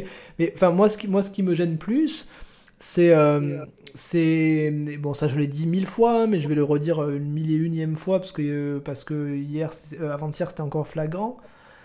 Euh, mon problème, c'est que Sampaoli soit euh, un fou furieux à passer tout son temps à hurler sur les arbitres, à gueuler, à courir sur le terrain, à vouloir se battre avec tout le monde machin, mais qu'il n'insuffle pas ça à ses joueurs. Alors, ça pour moi, c'est le mystère. Donc, on en a parlé suite à ton trade. Donc, il y avait la théorie comme quoi peut-être qu'il leur demande tellement de concentration sur le placement défensif qu'ils n'ont pas le temps d'être pumped up, en gros. Mais... Et puis si t'écoutes, euh, excuse-moi, je te coupe, mais si, si t'écoutes ce qu'il dit, euh, enfin ce qu'il dit souvent en conférence de presse, notamment après les matchs où on contrôle pas bien et tout, enfin. Et, notamment, ça y a un truc qu'il a ressorti aussi dans quand on lui a demandé pourquoi, selon lui, l'équipe marchait moins bien à domicile et tout. Bah, il parle beaucoup, voilà, de la résistance à la pression et de la, de la nécessité, voilà, de savoir être patient. Euh, enfin, tu vois, il est toujours en fait, c'est pas quelque chose qui demande à ses joueurs de, de mettre un peu de folie et tout. Non, mais c'est pas. Mais, mais, mais, aucun, enfin aucun. Si, il y a des entraîneurs qui peuvent demander ça à leurs joueurs en disant allez les gars machin. Mais mais mais mais souvent, quand je dis insuffler, c'est le mot insuffler. C'est pas qu'il va leur demander allez casser leur les jambes, euh, mettez-vous à fond, mettez-vous minable sur le terrain. Non, mais t'as des entraîneurs qui insufflent ça. Bielsa, il insuffle ça. T'as envie, comme il disait Gignac et compagnie, d'aller mourir pour lui, machin. Pas parce qu'il te dit va mourir pour moi, mais parce qu'il t'insuffle ça. Moi, j'ai l'impression que Sampaoli, donc il y a peut-être ce truc que tu avais dit euh, avec euh, le, les joueurs, euh, enfin, qui Sampaoli demande surtout un gros gros travail tactique et que du coup n'ont plus la place pour l'influx nerveux et compagnie. Ok, peut-être. Mais est-ce qu'il n'y a pas aussi tout simplement, est-ce qu'il manque pas un peu de charisme finalement, Sampaoli Est-ce que est-ce qu'il est si crédible que ça? Est-ce que quand tu, quand tu le vois, quand, est-ce que quand les joueurs sur le terrain le voient hurler euh, comme un fou, est-ce que ça les motive ou est-ce que ça les énerve ou est-ce qu'ils s'en foutent ou est-ce que est-ce qu'il est si j'ai l'impression que, le, je, ne trouve pas d'autre mot que le mot insuffler, j'ai l'impression qu'il insuffle pas grand chose à l'équipe, il les fait bosser, il leur apprend des trucs à se placer, nanani, nanana, mais mm. j'ai pas l'impression qu'il insuffle un état d'esprit particulier à son équipe. Moi, je veux revenir sur ce que sur ce que je viens de développer. Enfin, moi, pour moi, il insuffle quelque chose. Le problème, c'est que en termes d'état d'esprit, hein, bien sûr, je parle pas en termes de football. Oui, mais il insuffle quelque chose, mais ce quelque chose qu'il insuffle, c'est avant tout de la nervosité pour moi. Parce que Sampaoli, quand il quand il fait quand il fait son cinéma euh, sur le bon et tout, euh, je veux dire, déjà de toute façon, tu prends quasiment tous les joueurs. Enfin, je veux dire, euh, même pas, pas qu'à l'OM, hein, je veux dire de manière générale globalement, les entraîneurs qui gueulent sur les bons, ça leur fait, ça leur, ça les fait tous chier. Ils, aiment, ils aiment pas ça de manière générale. Donc, euh, Sampaoli. Et puis t'as, euh, plus d'impact si tu gueules jamais que si un jour où t'as vraiment des raisons, tu gueules là, tu vois. Ah, ah, oui. Bah, si, tu gueules, si tu gueules euh, à la moindre touche, euh, as plus, tu vois, t'as plus aucun impact. Eh, c'est ça, oui. Mais c'est pour ça, Sampaoli, qu'est-ce qu'il montre quand il, enfin, son, son, comportement sur le banc, son body language, tout ça, qu'est-ce que ça montre? Ça montre, pour moi, ça montre pas de la grinta ou de la de la grinta, de la rage de vaincre, tout ça, pour moi, ça montre avant tout de la nervosité. Enfin, euh, bon, la différence est subtile, hein, mais. Non, mais après, t'en as des entraîneurs comme ça qui sont nerveux aussi, tu vois. Non, mais non, mais pas pas tant au plus haut niveau, pas tant que ça. Hein. Je veux dire, t'as oui, des gueulards, t'en as. Simeone, c'est un gueulard. Euh, Mourinho, il sait être gueulard aussi, mais ils sont beaucoup plus dans le contrôle et limite, limite, euh, limite. Euh, moi, je, enfin, Simeone, je pense même que dans son cas en, particulier, je pense que il doit faire semblant. Mais c'est ça, c'est de l'acting. C'est, ça fait partie de son de son style de management, quoi. C'est, il fait, il se comporte comme ça parce que, bah, justement, il, c'est ce qu'il veut insuffler à ses joueurs.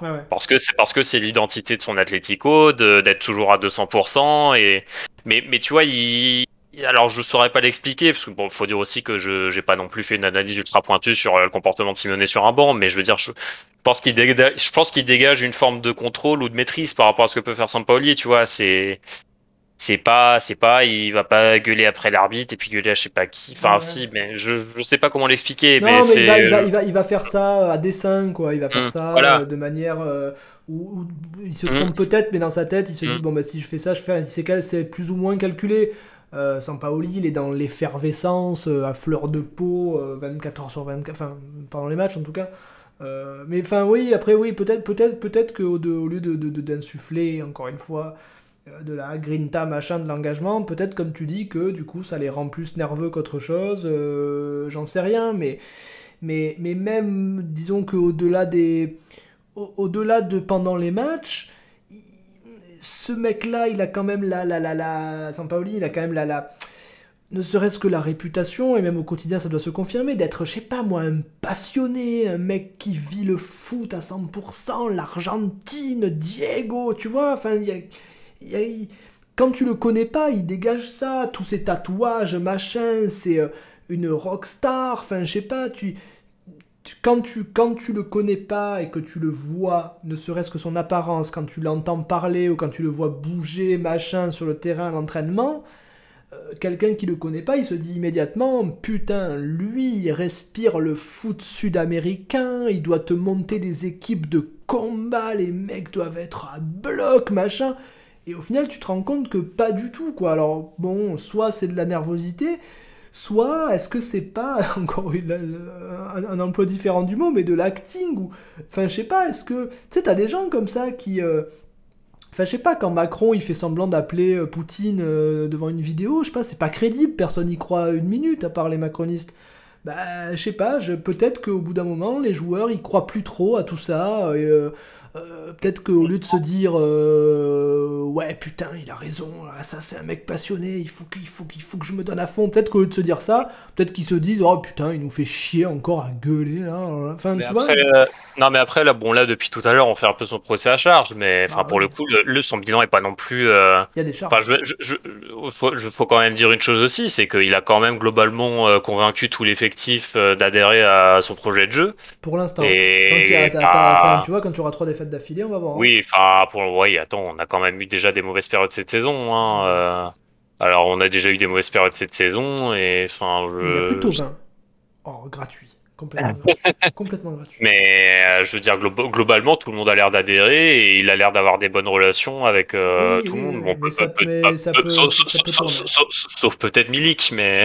Ça peut tourner, ouais, mais enfin, on se souvient comment ça s'est passé en Argentine et compagnie avec Messi aussi. Hein.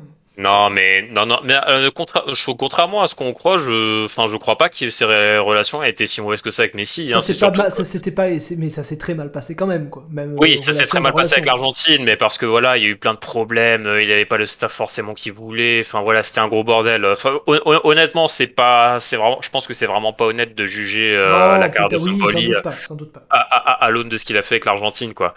Mais, mais ouais. Je sais plus où j'en étais du coup.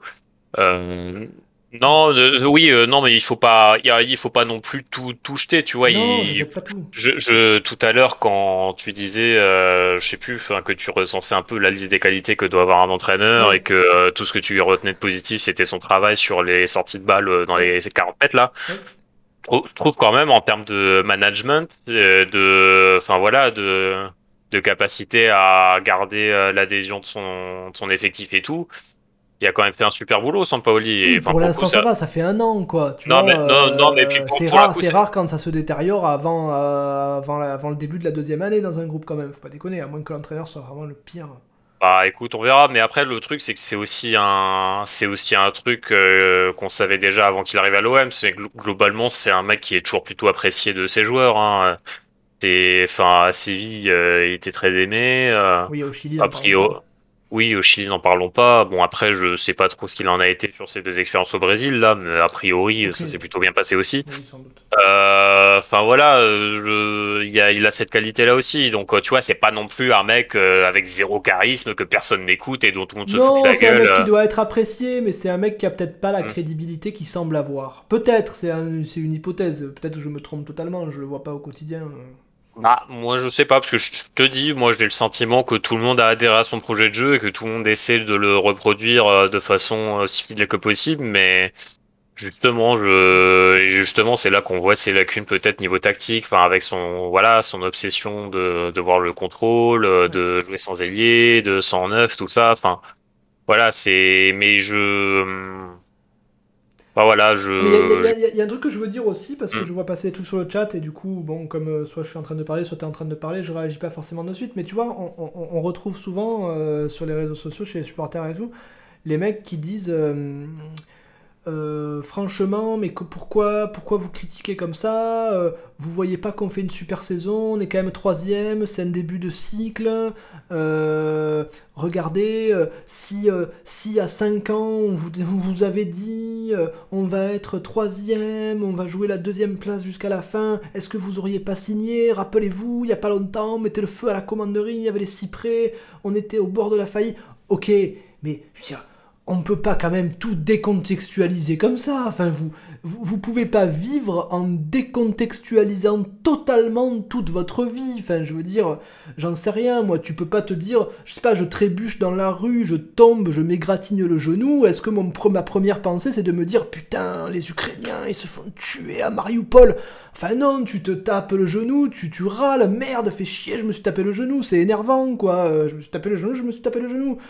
Euh, dans le contexte actuel, si on décontextualise et qu'on te prend, euh, euh, on te prend il y a 10 ans, il y a 10 ans, on te dit l'OM, ils vont être rachetés, machin, tu es content, mais quand tu regardes la saison et que tu vois le match contre Rennes et que ça fait 19 matchs qu'on est deuxième, et qu'on se fait rattraper par tout le monde, et qu'on se fait éclater, qu'on se fait complètement bouffer dans l'intensité, dans l'envie par Rennes, excusez-moi, j'ai rien contre Rennes, mais que tu, que tu perds des, des matchs où tu es ridicule contre l'équipe B de Lyon, euh, je vais pas toutes les reciter, mais Galatasaray, euh, euh, Lyon, le deuxième, la, la coupe, Nice deux fois, enfin, je veux dire, tout ça, c'est, c'est, je sais pas, moi, moi, je suis, je, moi, à l'heure actuelle, c'est toujours pareil. Si tu à la place de Monaco et que tu es, qu'il y a, y a 10 matchs, tu es dixième et que tu fais une remontada et que malheureusement tu finis pas deuxième parce qu'au pied du podium, euh, tu finis par te faire, euh, je sais pas, voilà, bon, tu finis troisième. Ah bah ouais, t'es content parce que tu te dis merde, on n'a pas eu la deuxième place. Mais putain, cette remontée qu'on a fait là sur la fin, c'est une belle aventure machin. Là, c'est le contraire, on est devant tout le temps et on se fait complètement rattraper comme des débiles alors qu'il y a 3 matchs, on a 9 points d'avance. Enfin, je... faut pas déconner, quoi. Tu... Si tu regardes le contexte, il y a de quoi râler, là, quand même. Tu peux pas... Enfin, je sais pas, moi, si vous êtes capable, félicitations à vous, moi je suis pas capable. Peut-être vous, vous êtes capable de... de de prendre même pas du recul, de vous envoler euh, dans la stratosphère et de regarder la situation de 4000 pieds, bravo à vous, félicitations, mais euh, mais moi je peux pas, moi je suis obligé de regarder un match à l'aune, comme tu disais, bah, du match d'avant et du match d'avant et du match d'avant et de euh, moi je suis la situation actuelle. Si tu me prends au début de la saison et que tu me dis si on est troisième, est-ce que c'est une bonne saison, je vais te répondre oui. Euh, bah maintenant, bah, si tu me dis si on est troisième c'est une bonne saison, bah je vais te répondre non. Et c'est comme ça. Et, qu'est-ce qu'on comment on fait je, je, tu, euh, Oui, on va penser au point qu'on perd comme des débiles contre Metz. Euh, je, je, je, je, peux pas te dire qu'on fait une bonne saison peut-être quand j'aurai beaucoup plus de recul, peut-être le mois prochain, on n'en sait rien, je pourrais, mais il faut aussi être capable d'accepter qu'un supporter et un être humain, il a des des, des, des, des, émotions qui changent selon, la, selon le, le, le contexte et le, et l'époque, et j'en sais rien, moi. Vous pouvez quand même pas. C'est un peu comme les mecs sur Twitter, quand. Euh, euh, deux jours après un match, ils viennent te prendre un tweet que tu as tweeté à chaud pendant le match et te dire mais comment oses-tu parler de la sorte? Ben oui, mais je viens de prendre un but, évidemment que je l'insulte, celui qui a fait une erreur, j'insulte sa grand-mère. C'est sur le coup, c'est à chaud. Euh, enfin, je sais pas, vous êtes des robots, des machines, j'en sais rien, vous avez pas d'émotions, alors que le foot, c'est des émotions. Regardez Sampaoli, il n'y a que des émotions, ce mec. Bon voilà, donc moi, euh, là, à l'instant T, euh, dire euh, oui, on fait quand même une super bonne saison, moi j'arrive pas. Voilà, moi j'arrive pas. Ah, mais moi, et, merci à Colastosor qui, qui, a, qui a offert le. Enfin, il a offert le, sub à, à, à, MC Cascarino qui le, qui le réclamait à corps et à cri depuis des mois maintenant, depuis des mois. Ça lui permet de faire des smileys de renard. Il est très heureux. Donc merci à toi. C'est ton troisième abonnement offert. Tu es, tu es, tu es, tu es, tu es, tu es le, tu es aujourd'hui, tu es le roi. Il y en a qui ont offert plus d'abonnements que toi, puisqu'il y en a qui en ont offert 8 ou 9. Mais en tout cas, merci à toi pour les subs offerts. Oui, euh, moi j'ai quelque chose à dire aussi sur cette histoire de saison réussie ou pas. Enfin, pour le coup, enfin franchement, t'es témoin. Je suis peut-être sûrement la dernière personne qu'on peut accuser de balancer à l'emporte-pièce des ouais saison ah pourrie, saison ratée, machin. On pourrait t'appeler reculman.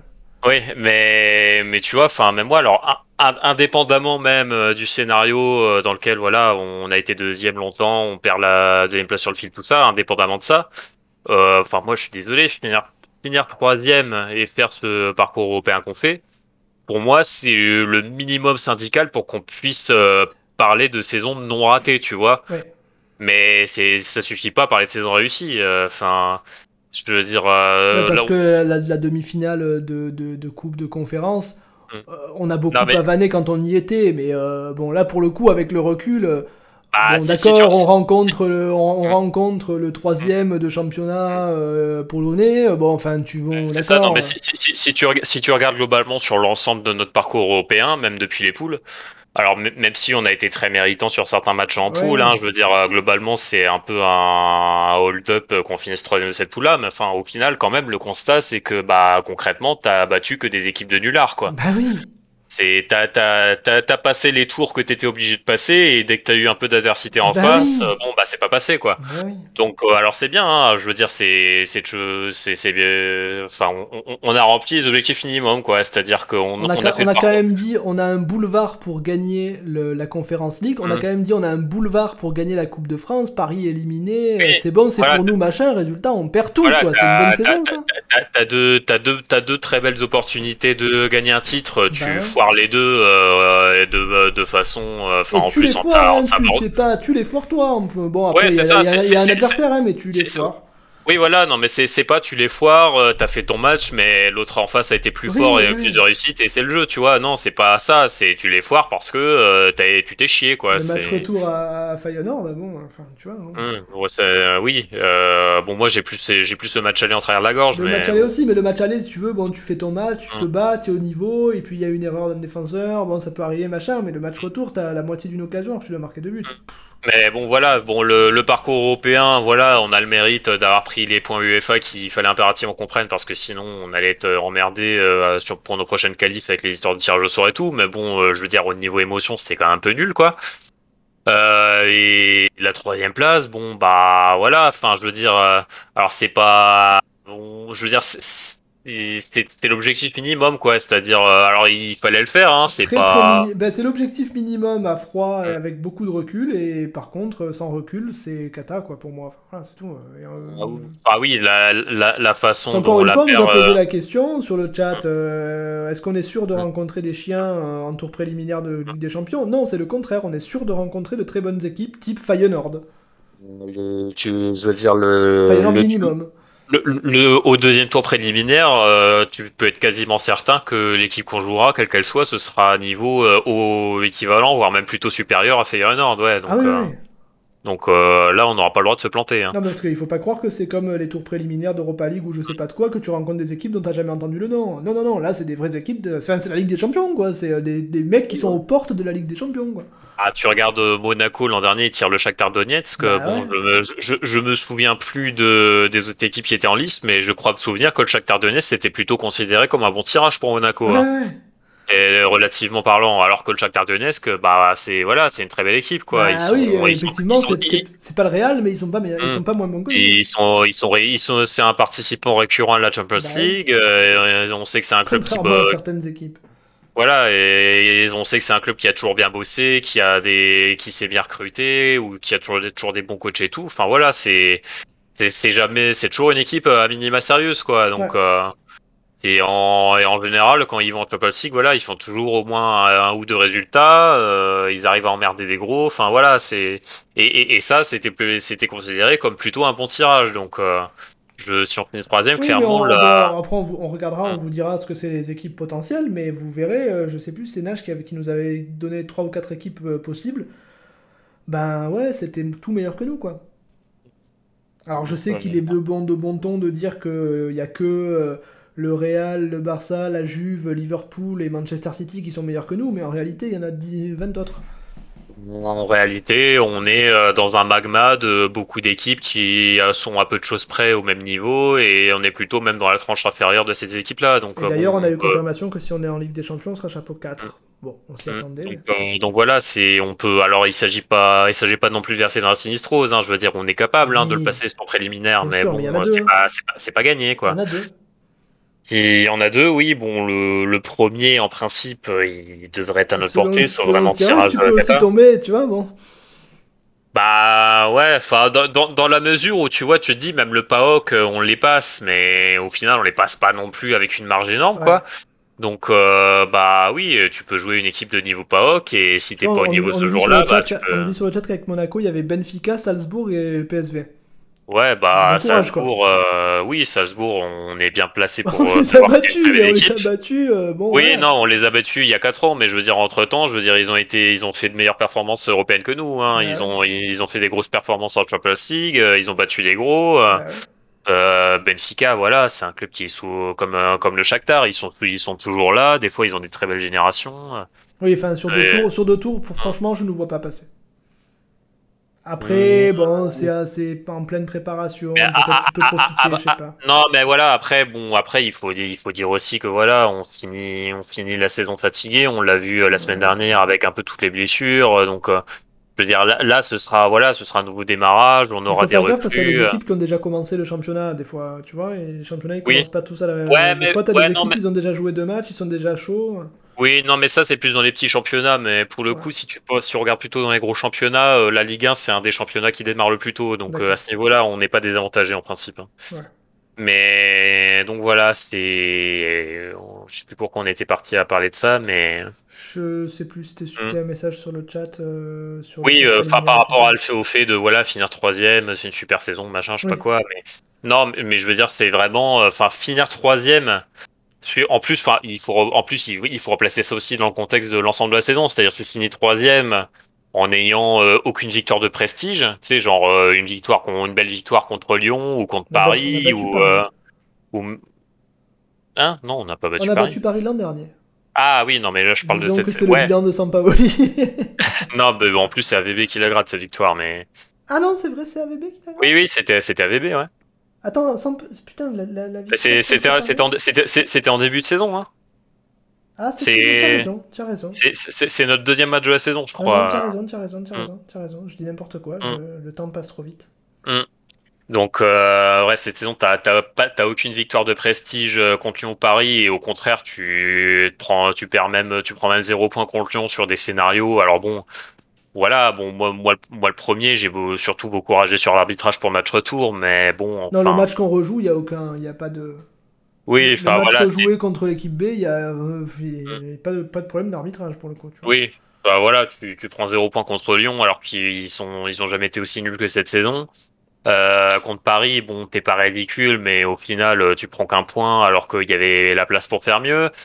Et puis au-delà de ça, bah voilà, on a un bilan contre même les autres gros, enfin ceux qui auront été nos rivaux pour le podium, qui, est, qui, est, qui est moyennasse. Voilà, le, le, seul match vraiment coup près que tu gagnes, c'est Nice. Non mais, oui, mais, mais, tu te fais sacrément exploser en coupe aussi. Tu te fais exploser en coupe, euh, tu gagnes Monaco en début de saison, mais quand ils sont pas bien, quoi. Euh, enfin voilà, c'est quand on a quand l'adversaire qu'on a les, gros qu'on a joué quand ils avaient une bonne dynamique euh, on, on les a pas battus quoi. Non, Monaco c'est un peu trempe-l'œil ouais. c'est Lille quand ils étaient dans le coup euh, on les a pas du tout battus.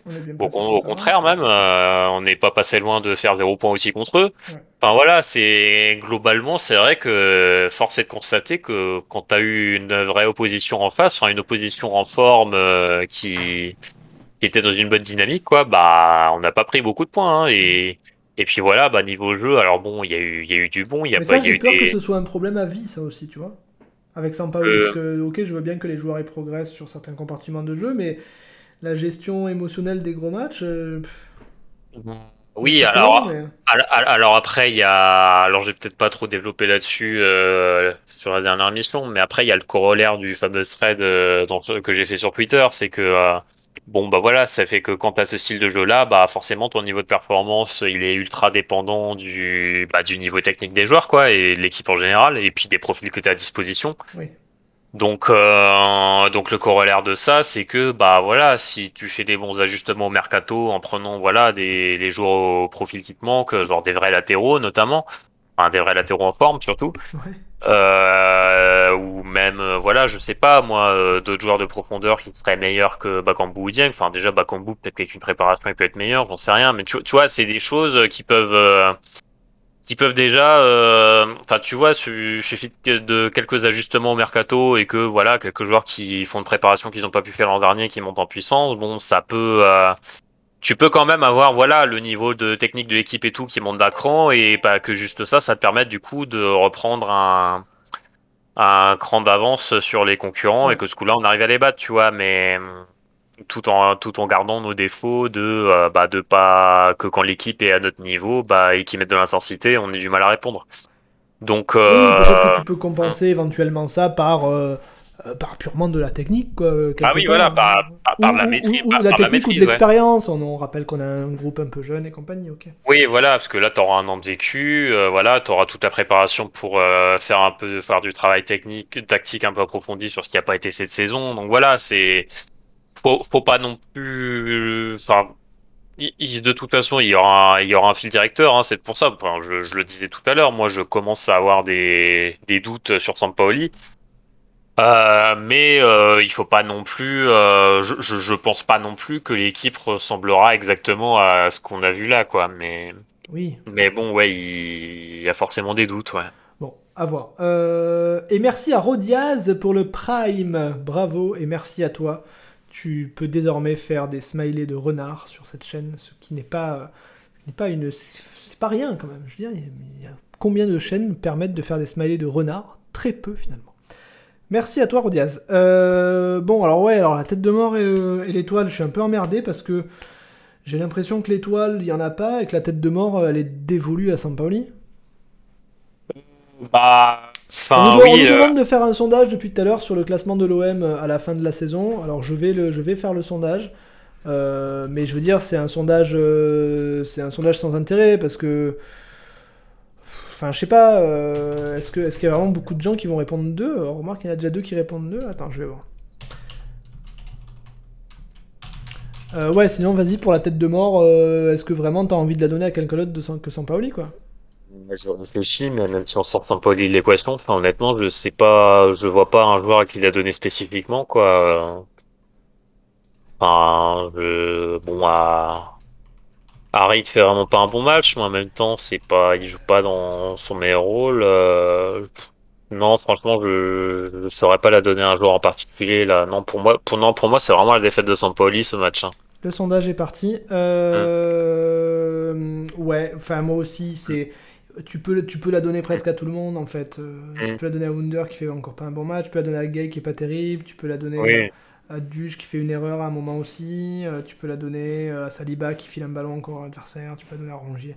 Bon, mais, mais ouais, c'est comme je le dis très souvent et comme je l'ai encore dit sur Twitter à des mecs qui sont venus me dire oui, euh, c'est tu sais les trucs de base qui sont vraiment très pénibles à entendre. Sampaoli, vous le critiquez, mais c'est pas lui qui est sur le terrain.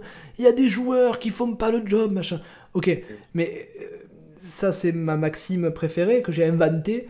Euh, quand les 11 joueurs sont nuls, c'est que le problème vient pas des joueurs. Enfin, c'est pas possible. Ou alors vraiment, euh, je sais pas, ils ont tous bouffé un truc à varier, ou où il y a une sorte de. de, de je sais pas, il y a une cabale contre l'entraîneur, le message passe plus, j'en sais rien. Mais quand les 11 joueurs sont nuls en même temps, je, franchement, je vois pas comment ça peut venir de quelqu'un d'autre que de l'entraîneur. Excusez-moi.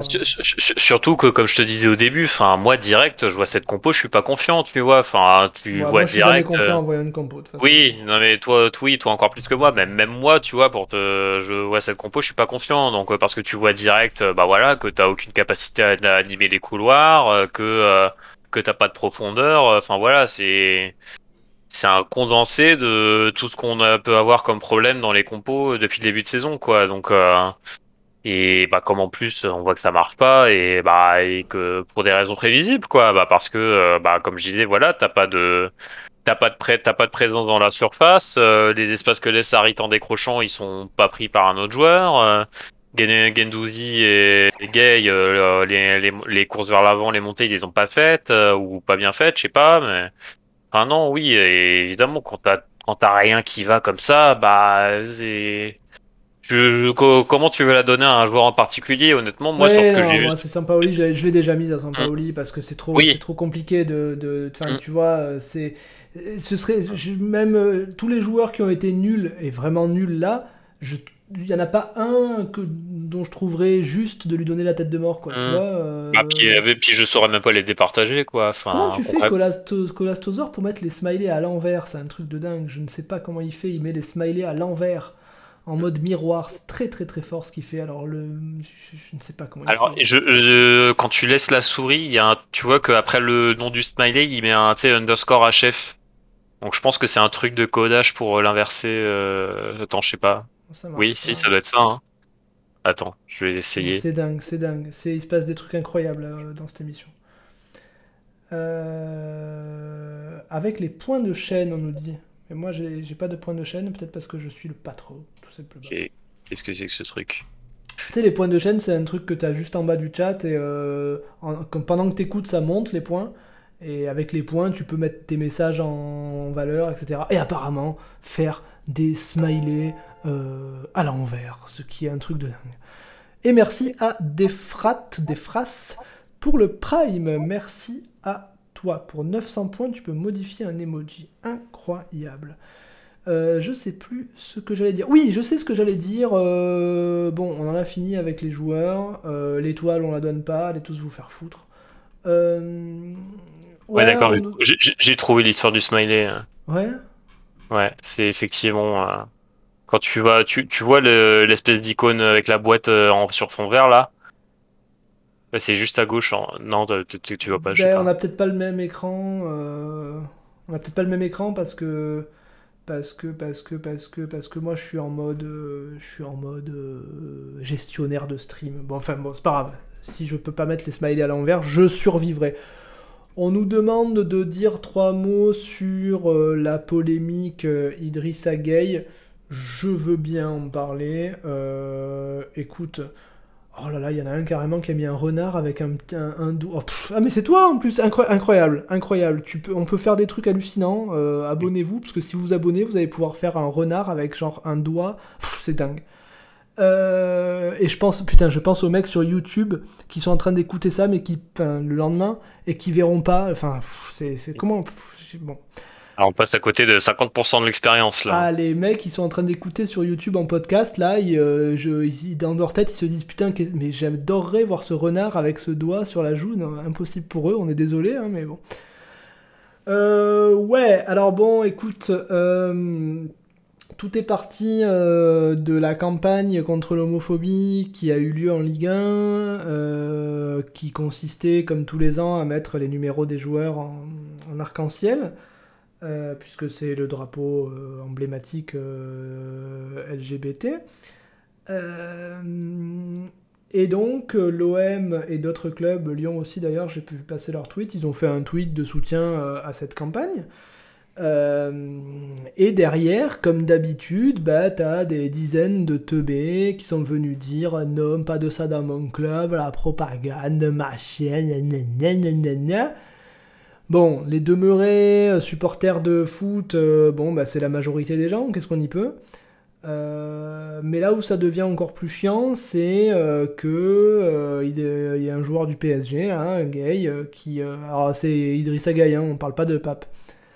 Euh, bah, qui, à chaque fois qu'il y a ce genre de campagne, il refuse de jouer le match. Parce qu'il veut pas porter ce maillot, il veut pas euh, que son nom soit associé euh, à des homos ou je ne sais quelle connerie. Alors que ce soit au nom de l'islam, au nom de la connerie, euh, au nom de tout ce que tu veux, parce que c'est pas forcément l'islam. J'ai vu, franchement, effectivement, j'ai vu des mecs se réclamer de la religion et dire que oui, dans notre religion c'est interdit, etc. Euh, ok, pourquoi pas, soit. Euh, mais j'ai aussi vu euh, des espèces de débiles pseudo-nazis, enfin nazis, des fachos à la con, bah, avoir les mêmes réflexions, ouais les LGBT, la propagande, machin. C'est euh, la connerie, c'est pas le privilège, c'est loin d'être le privilège de certaines religions. hein. La connerie, c'est la connerie. Donc voilà, il refuse de, de faire ça, il fait semblant d'être ailleurs, d'être je sais plus où à sa fondation, soi-disant, machin. Euh, et derrière, il est soutenu par d'autres footballeurs. Alors je voudrais pas en, je voudrais pas balancer des noms et que ce soit pas les bons, mais c'est Dembaba. Ouais, il réagit. Alors, notamment, il réagit au tweet d'un d'un tweeto random que je connaissais pas, mais qui raconte n'importe quoi, quoi. En disant ouais, putain, t'as d'être ça, t'as trop raison. Tu as bien révélé leur hypocrisie. oui, voilà. Bon.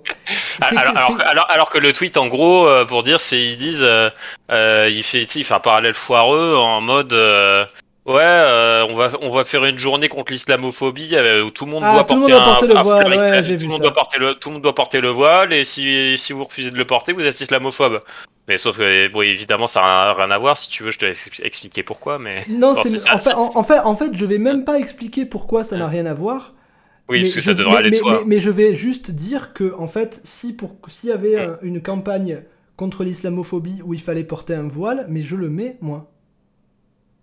Pourquoi je le mettrais pas? C'est quoi le problème? Je veux dire, euh, c'est parce que vous. Quel est le problème à porter un voile? Quel est le problème à avoir un, un, brassard arc-en-ciel? Mais quel est le putain de souci? Quel est le souci qu'il y ait des meufs en burkini à la piscine? C'est quoi votre problème? En quoi ça vous emmerde? Est-ce qu'on vous force à mettre un burkini? Est-ce qu'on vous force à vous prendre une bite? Euh, D'accord? Est-ce qu'on vous force à, partir à la Mecque. Personne vous force à rien. Arrêtez de nous emmerder. Et arrêtez d'emmerder les gens. Les gens font ce qu'ils veulent tant qu'ils font chier personne. Moi, quand je suis à la piscine, et Dieu sait que ça arrive souvent, la dernière fois que je suis allé à la piscine, c'était il y a 25 ans. Euh, bah, à la plage, ça m'est arrivé de voir des meufs en burkini à la plage. C'est quoi le souci? Bon, donc cette histoire de parallèle, euh, euh, mettez un voile, mettez un voile, je veux bien, mais en fait mon plus gros problème là-dedans, c'est ce que je vais appeler la divergence des luttes, euh, pour, en opposition à la convergence des luttes, normalement, qui devrait avoir lieu pour les gens normaux et sympas et de gauche. là, tu peux pas, tu peux déjà hiérarchiser les luttes, c'est pas bien, c'est-à-dire dire qu'il y a une lutte qui est plus importante qu'une autre, euh, bon, alors il y a sans doute des luttes qui sont plus importantes que La lutte contre le racisme, elle doit être plus importante que la lutte contre euh, le, port des pantacours. Tout bon. Mais la hiérarchisation des luttes en général, c'est pas bien, mais là c'est pire que la hiérarchisation des luttes. Là, on est en train de dire que certaines luttes sont importantes et d'autres sont euh, le contraire. De, je veux dire, tu, tu, parce que, parce que, en fait, il y en a beaucoup qui disent que être homophobe c'est du racisme. Alors, je vais être moitié, moyennement d'accord, puisque racisme, il y a le mot race dedans. Mais c'est la même chose. C'est la même chose, euh, même si ça s'appelle peut-être pas du racisme, mais c'est le même principe. C'est, euh, je veux dire, quand on vous dit, euh, parce que quand, quand les autres, quand, quand t'entends plein de gens dire, oui, les homos, on en a marre de cette propagande, mais propagande de quoi en fait? Les homos, ils demandent quoi? Les homos, ils demandent juste qu'on leur, qu'on leur envoie pas de pierre et qu'on les laisse vivre. Euh, je veux dire, il n'y a aucun homo, ou en tout cas moi j'en connais pas, il n'y a aucun homo qui va venir vous dire oui, sois homo comme nous, mais c'est quoi cette histoire de propagande? Vous, vous, pensez que tout le monde veut, que, veut vous transformer en homo là? Je, je, je, sais pas, qu'est-ce que, qu'est-ce que vous avez dans votre putain de tête là en fait pour penser qu'il y a une propagande? Si, si jamais il y a une propagande, ben tant mieux, parce que c'est de la propagande pour, euh, pour, euh, pour, pour, pour, pour la tolérance et c'est la même chose que la propagande, entre guillemets, euh, contre le racisme. Parce que t'as des mecs qui disent Oui, par contre, quand il y a du racisme, on n'entend pas. Mais quand il y a du racisme, on n'entend pas. Mais pardon, il y a tout le temps des campagnes contre le racisme au, foot. Et, tant mieux, et tant mieux. Donc, vous pouvez pas. Et, puis en plus, ça a aucun rapport. Parce que tu peux pas dire. Euh, ouais, vous nous emmerdez avec vos, vos, vos homosexuels. Et par contre, quand il y a le racisme. Mais pourquoi, vous nous parlez du racisme? C'est comme quand, les mecs disent oui, la guerre en Ukraine, euh, euh, Poutine, machin, et que les mecs viennent tous te dire ouais, alors attends, quand il y a eu le massacre, je sais pas où, on t'a pas entendu. Mais ok, peut-être qu'on n'a pas entendu certaines personnes, mais ça change rien. Ça change rien au fait que que que que que qu'un truc peut être grave ou pas. Tu peux pas raisonner toute ta vie par comparaison. Donc, je veux dire, cette espèce de, de, de, de, climat un peu nauséabond euh, autour de, autour de, l'homophobie, c'est, je sais pas, c'est un souci, moi. J'ai un problème, j'ai un problème parce que j'ai vécu, euh, quand j'avais la trentaine, quand j'étais encore jeune, euh, je disais tout le temps aux gens, parce que tout, souvent, tu as toujours eu des gens qui disent Ouais, les jeunes, c'est des cons, machin, tu vois, la jeunesse, maintenant, c'est plus comme avant. Et moi, je me battais toujours en disant non, franchement, tu vois pas les progrès qu'il y a par rapport à il y a 10 ans. Euh, la tolérance, il y a beaucoup moins de racisme, il y a beaucoup moins d'homophobie. Maintenant, les homos, ils peuvent vivre sans se faire insulter. Maintenant, euh, euh, c'est quand même un peu mieux qu'avant. à la télé, la représentation des blacks, des rebeux, machin, il y a un progrès. Et là, depuis 5-6 ans, j'ai l'impression qu'il y a mais, une régression des mentalités, mais qui me fait peur, quoi. Et, du coup, bah, quand, quand, quand je vois le racisme dégueulasse qu'il peut y avoir sur Twitter, et quand je vois de la même façon l'homophobie dégueulasse qu'il peut y avoir sur Twitter, ben putain, je me dis, ben on va pas dans le bon sens. Et moi, mon gros problème avec ça, c'est que qu'il y ait trois petits cons de débiles de 17 ans qui, pour faire plaisir à leur communauté, euh, et à leur entourage de tweetos, à leur groupe de tweetos communs, bah, ils fassent des blagues en disant Oh le PD, ah, ah, ah, vous croyez qu'on va porter les trucs on ouais, euh, Ou des trucs du style euh, Ouais, ils ont eu le maillot arc-en-ciel, comme ça, on sait, comme ça ils vont se faire enculer, comme le week-end dernier, comme on leur a mise, machin. Bon, les mecs ils font leurs blagues de petits cons, ok soit, mais qui est des putains de footballeurs professionnels qui viennent balancer des messages haineux comme ça envers des communautés. Les mecs, c'est censé être des putains d'exemples pour la jeunesse. T'as des jeunes qui qui les écoutent, qui les relaient, qui se... Enfin, je sais pas, ces, mecs-là, c'est des... Normalement, c'est des exemples. Moi, j'ai connu une époque où les rappeurs, c'était des exemples, d'accord? Moi, à mon époque, je vais pas faire le con à dire oh oui, avant c'était mieux, machin, mais quand tu écoutais Aya, mais Dieu sait ce qu'Akenaton est revenu, est devenu, paix à son âme, bon, mais quand tu écoutais des groupes comme Ayam, machin, hein, c'était agressif, mais t'avais un message derrière. Maintenant, les idoles, excuse-moi, c'est quoi les idoles maintenant? Donc maintenant, t'as des idoles de jeunes qui envoient des messages du style c'est euh, il faut être homophobe, les PD, euh, c'est grave, c'est nul, cassez-vous. Je sais pas, moi ça me gonfle, je trouve ça euh, déplorable. Et j'en ai déjà trop dit sur le sujet. Bueno, je pense que tu n'es pas d'accord, puisque toi tu es homophobe, donc vas-y, tu peux me donner le contre-pied si tu veux. Tout, à fait, je déteste les homosexuels. non, mais enfin, t'as déjà un peu tout dit. Non, mais moi c'est voilà, c'est on, on, on voit beaucoup. Euh, Qu'est-ce qu'on voit beaucoup comme discours euh, C'est voilà, déjà t'en as beaucoup qui, qui qui traitent ça comme si l'homosexualité c'était un choix, alors que pas du tout. Euh, et puis surtout, ça, oui, oui, ça aussi, ça, ça, aussi, ça, ça, ça, ça, on le voit souvent, et ça c'est très naïf en plus parce que c'est, euh, c'est des gens qui sincèrement te disent, euh, ah bah c'est pas pareil que le racisme. Euh, je veux dire, le mec qui est black, il est né comme ça, quoi. Alors que, enfin, tu vois, alors que l'homo, euh, bah du jour au lendemain, il s'est dit tiens, si j'étais homo, euh, enfin, si je suivais une petite thérapie, peut-être je pourrais redevenir normal. Enfin ça c'est vraiment, il y en plus, il y a en plus de la de la de la bêtise et de la et de l'intolérance, il y a vraiment de l'ignorance là-dedans en plus. Et, l'autre, truc qui m'énerve encore plus, c'est quand tu vois beaucoup de joueurs et tu vois beaucoup de gens, et bah notamment dans les réactions, euh, enfin je, crois que j'ai, vu des joueurs de foot réagir comme ça, mais enfin pas que globalement, tu vois, enfin toute cette communauté là, euh, qui réagit en mode, euh, en mode, en mode, comment dire précisément, euh, attends, j'ai perdu ce que je voulais dire, qui réagit en mode, oui, alors on n'a pas tu vois, c'est pas c'est pas parce qu'on n'est pas contre les homosexuels, mais on veut pas le promouvoir, on veut pas promouvoir. Euh, enfin, tu vois, notre région dit qu'on est contre, on, on veut pas promouvoir, tu vois. Mais du coup, putain, on te demande pas de promouvoir. Voilà, le problème c'est que c'est pas promouvoir. On te, personne te dit, personne te dit de dire l'homosexualité, mm. c'est génial.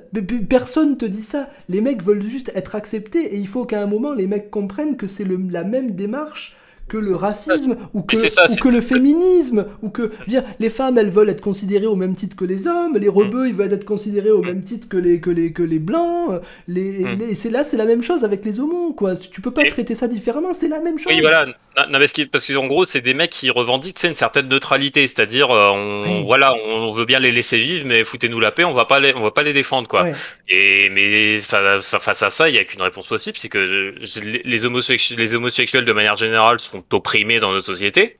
ils sont victimes d'oppression. Et à un moment, bah, il n'y a, pas de neutralité face à une situation d'oppression. Donc dites-vous bien que si vous euh, si vous défendez pas euh, les, la lutte contre l'homophobie, si vous cautionnez pas ce genre de truc, euh, vous vous êtes pas neutre. Vous, vous êtes dans le camp des homophobes, que même si vous l'êtes que passivement. Donc, Mais surtout que c'est de l'hypocrisie. parce que, parce que les mecs qui vont te dire ça a rien à voir avec le foot. Bon, ok, bah, enfin, je veux dire, quand il y a des. Euh, je peux te citer une dizaine de trucs qui ont rien à voir avec le foot, quoi. Euh, bon, en plus, déjà, ça a à voir avec le foot parce qu'il y a des homos dans le foot aussi. Mais, euh, enfin, je, je, sais pas, quand il y a des campagnes pour les paris sportifs, les mecs ne voient pas un problème. Pourtant, c'est quoi le rapport avec le foot Enfin, Uber Eats, quand il y a une pub pour Uber Eats en plein milieu du terrain, qu'est-ce que c'est le rapport avec le foot? Pourtant, oui, mais le foot, le, foot, voilà, c'est un phénomène de société, c'est un vecteur pour plein de choses. Enfin, c'est un, un, véhicule pour plein de plein d'idées. Enfin, c'est voilà, on sait on sait que le foot a été utilisé euh, pour des raisons politiques, pour des raisons, enfin. L'instrumentalisation du foot, euh, que ce soit pour de bonnes ou de mauvaises raisons, ça a toujours été une réalité. Donc euh, pourquoi on d'un seul coup on ferait les vierges effarouchées parce qu'on on a la prétention de pouvoir défendre les homosexuels dans le foot? Enfin c'est n'importe quoi. C'est des causes, c'est des causes importantes et, euh, et c'est pas le premier truc sans rapport avec le foot euh, qui, est, qui, est, qui, est, qui, est, traité par le biais du foot. Enfin, je sais pas quoi. Il y a. Euh, rappel, enfin, je sais pas, il y a eu des trucs contre le cancer, il y a eu le brassard machin, il y a eu des trucs contre le féminisme, contre les violences faites aux femmes, il y a eu des trucs dans le foot aussi.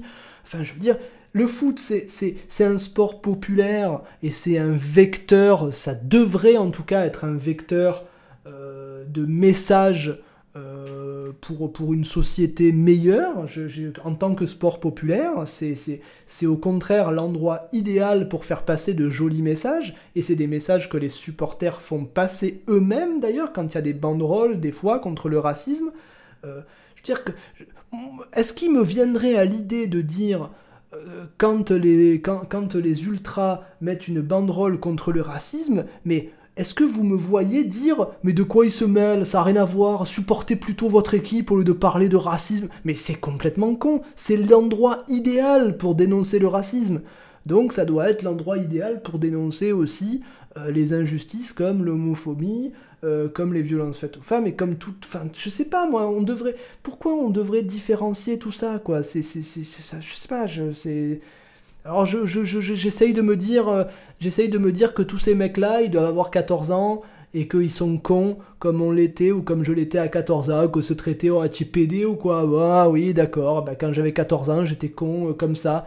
J'étais pas homophobe, il me serait jamais venu à l'esprit de faire un message sur internet, internet qui n'existait pas, mais il me serait jamais venu euh, à l'esprit de, de faire un, vraiment un message contre les homos, mais ce traité de paix, voilà. Maintenant d'ailleurs c'est un mot que j'ai arrêté d'employer. Euh, parce que parce que ça me enfin, j'en ai déjà parlé dans une émission je veux dire euh, il y, a, beaucoup de gens qui disent oh ils nous font chier avec leur cancel culture oh là ils nous emmerdent euh, laissez-nous un peu tranquilles nous moi j'ai moi je suis pas homophobe mais j'ai ah, ça va on dit PD c'est le folklore machin. Bon c'est un disque c'est un truc que je voulais bien entendre pendant une période et puis un jour je me suis dit mais je veux dire qu'est-ce que, ça m'apporte de traiter des gens de PD en fait? Est-ce que c'est indispensable à ma vie? Est-ce que, si j'arrête de prononcer le mot PD, est-ce que ma vie va être moins bien? Ou est-ce que au final, je m'en fous complètement?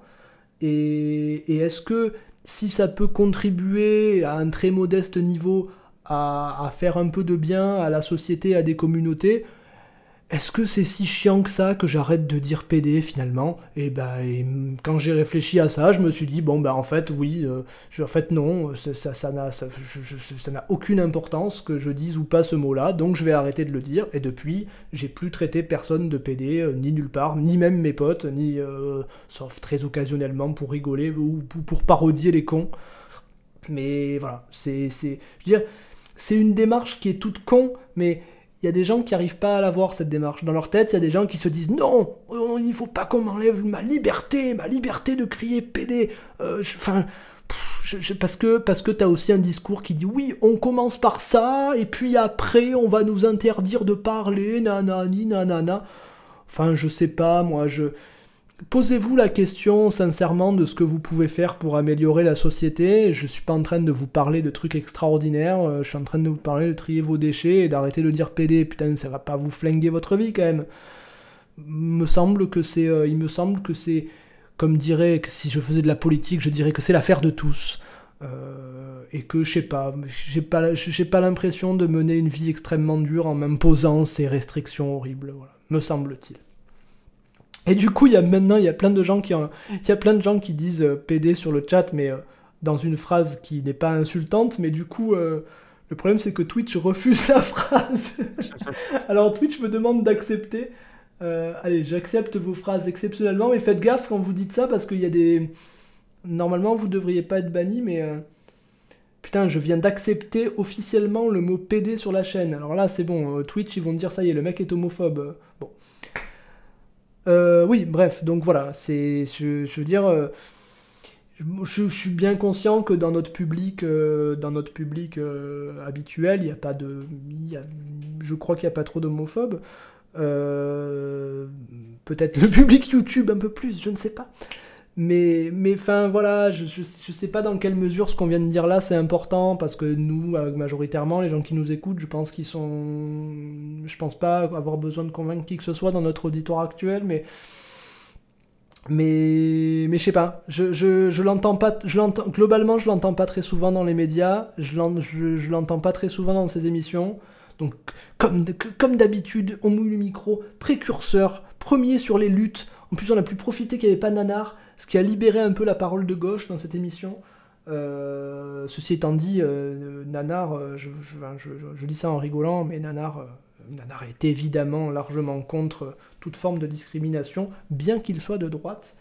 voilà, Bueno, je sais pas si tu as, si as, d'autres trucs à dire. Non, écoute, tout ce que j'aurais à dire, c'est que voilà, pourquoi continuer à traiter les gens de PD alors qu'on peut les traiter de chauve ou de darmanin, quoi. oui, ou d'arbitre.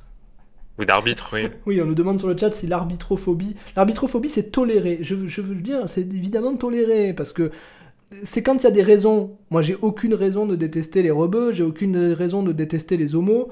Par contre, de détester les arbitres, j'en ai plus d'une. Euh, donc, les arbitres sont une caste d'oppresseurs, donc. Euh, Eux-mêmes, c'est les oppresseurs, mais exactement.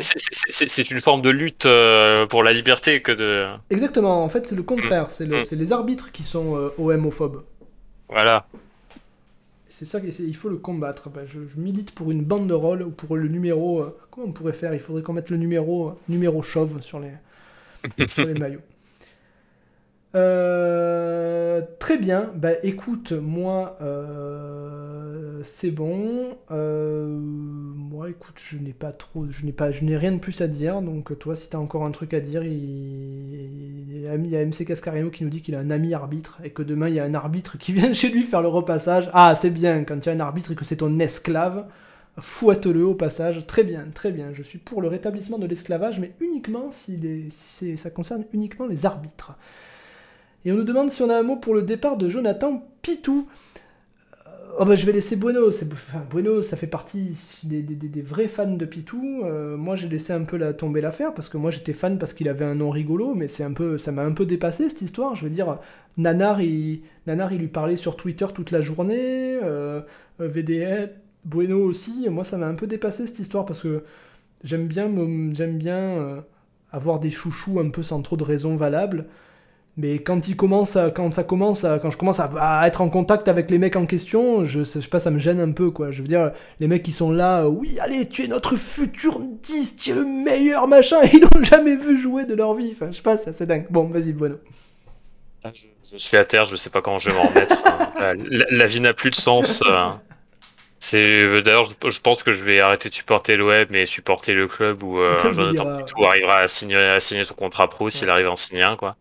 Non, mais plus sérieusement, bon, bah voilà, c'est un exemple comme il y en a 15 000 de joueurs euh, prometteurs, mais sans être un crack, euh, bah, qui voilà, part pour aller ailleurs. Mais en même temps, voilà, faut, bon, bon, voilà, moi j'ai trouvé que je trouvais sur ce que je voyais, ce que j'entendais, que c'est un joueur qui avait un potentiel intéressant. Maintenant, il a pas non plus, euh, là, cette saison, voilà, il a pas non plus crevé l'écran. Hein, il, a fait jeune, jeune, jeune, il a 16 ans.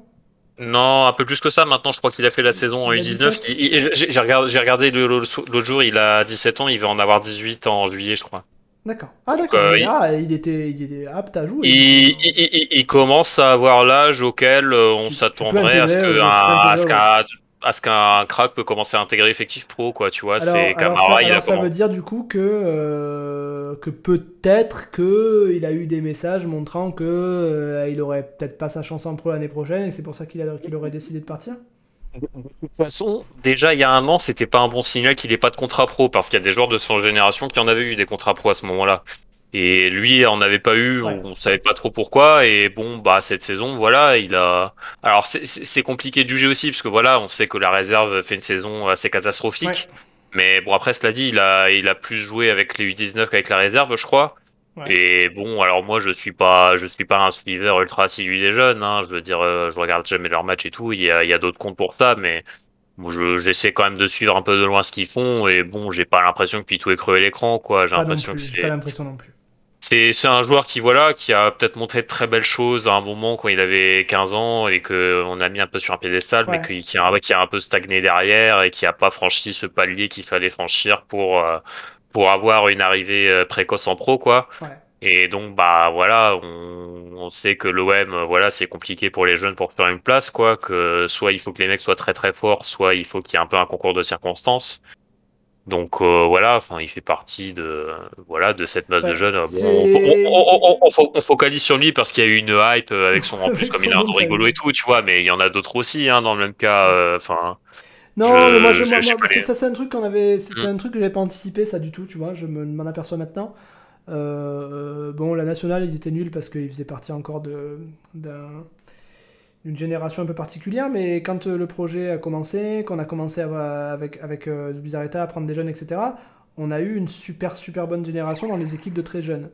On a eu des U15, U16. Et bah, les, fameux, les fameux 2004, ouais, 2004-2005. Ils, gagnaient tous les matchs, c'était incroyable, et on se hum. disait, putain, alors eux, dans 5 ou 6 ans, euh, il va y en avoir quelques-uns qui vont commencer à pointer machin. Mais ce qu'on n'avait pas anticipé, c'est qu'entre temps, ils pourraient tous partir. Donc, peut-être qu'ils vont tous se barrer, quoi.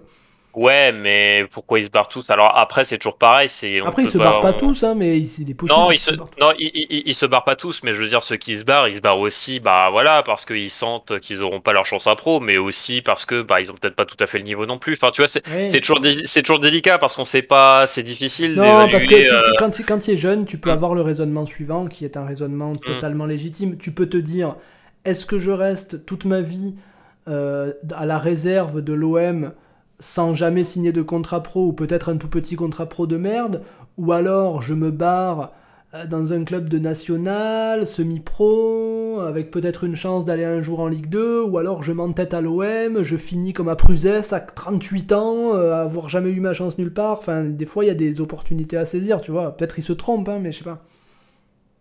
Non, mais après, euh, enfin voilà, c'est toujours difficile d'évaluer dans quelle mesure, si, euh, une, si euh, des jeunes échouent, euh, dans quelle mesure c'est la faute du club qui a pas su les mettre en valeur et les développer, ou bah c'est la faute du jeune qui juste, bah, enfin voilà, sans, sans, que ce soit vraiment sa faute, tu vois. Mais je veux dire, on sait que de toute façon, c'est il y a qu'une poignée d'élus qui arrivent à percer au niveau pro et que bah les derniers paliers, de toute façon, ceux qui séparent un jeune prometteur du de l'exigence du haut niveau, bah c'est les plus difficiles à franchir. Donc et tout, on a donc voilà, il y a ce phénomène là aussi de toute façon, mais après, cela étant dit, bon, on en, on en parlera plus longuement sur une autre émission peut-être, mais enfin peut-être plus avec Béné d'ailleurs, mais je veux dire, c'est sûr qu'il y aura beaucoup de choses à dire sur euh, le centre de formation, parce que bah, c'est vrai que voilà, on a l'impression que. C'est un, petit point faible dans Mouille Micro, on n'a pas de vrai suiveur du centre. Hum, mais enfin, c'est vrai que voilà, bon, euh, Largué, euh, la première ou les deux premières années, bon, on a eu l'impression qu'il amenait un truc, et puis au final, enfin, bah.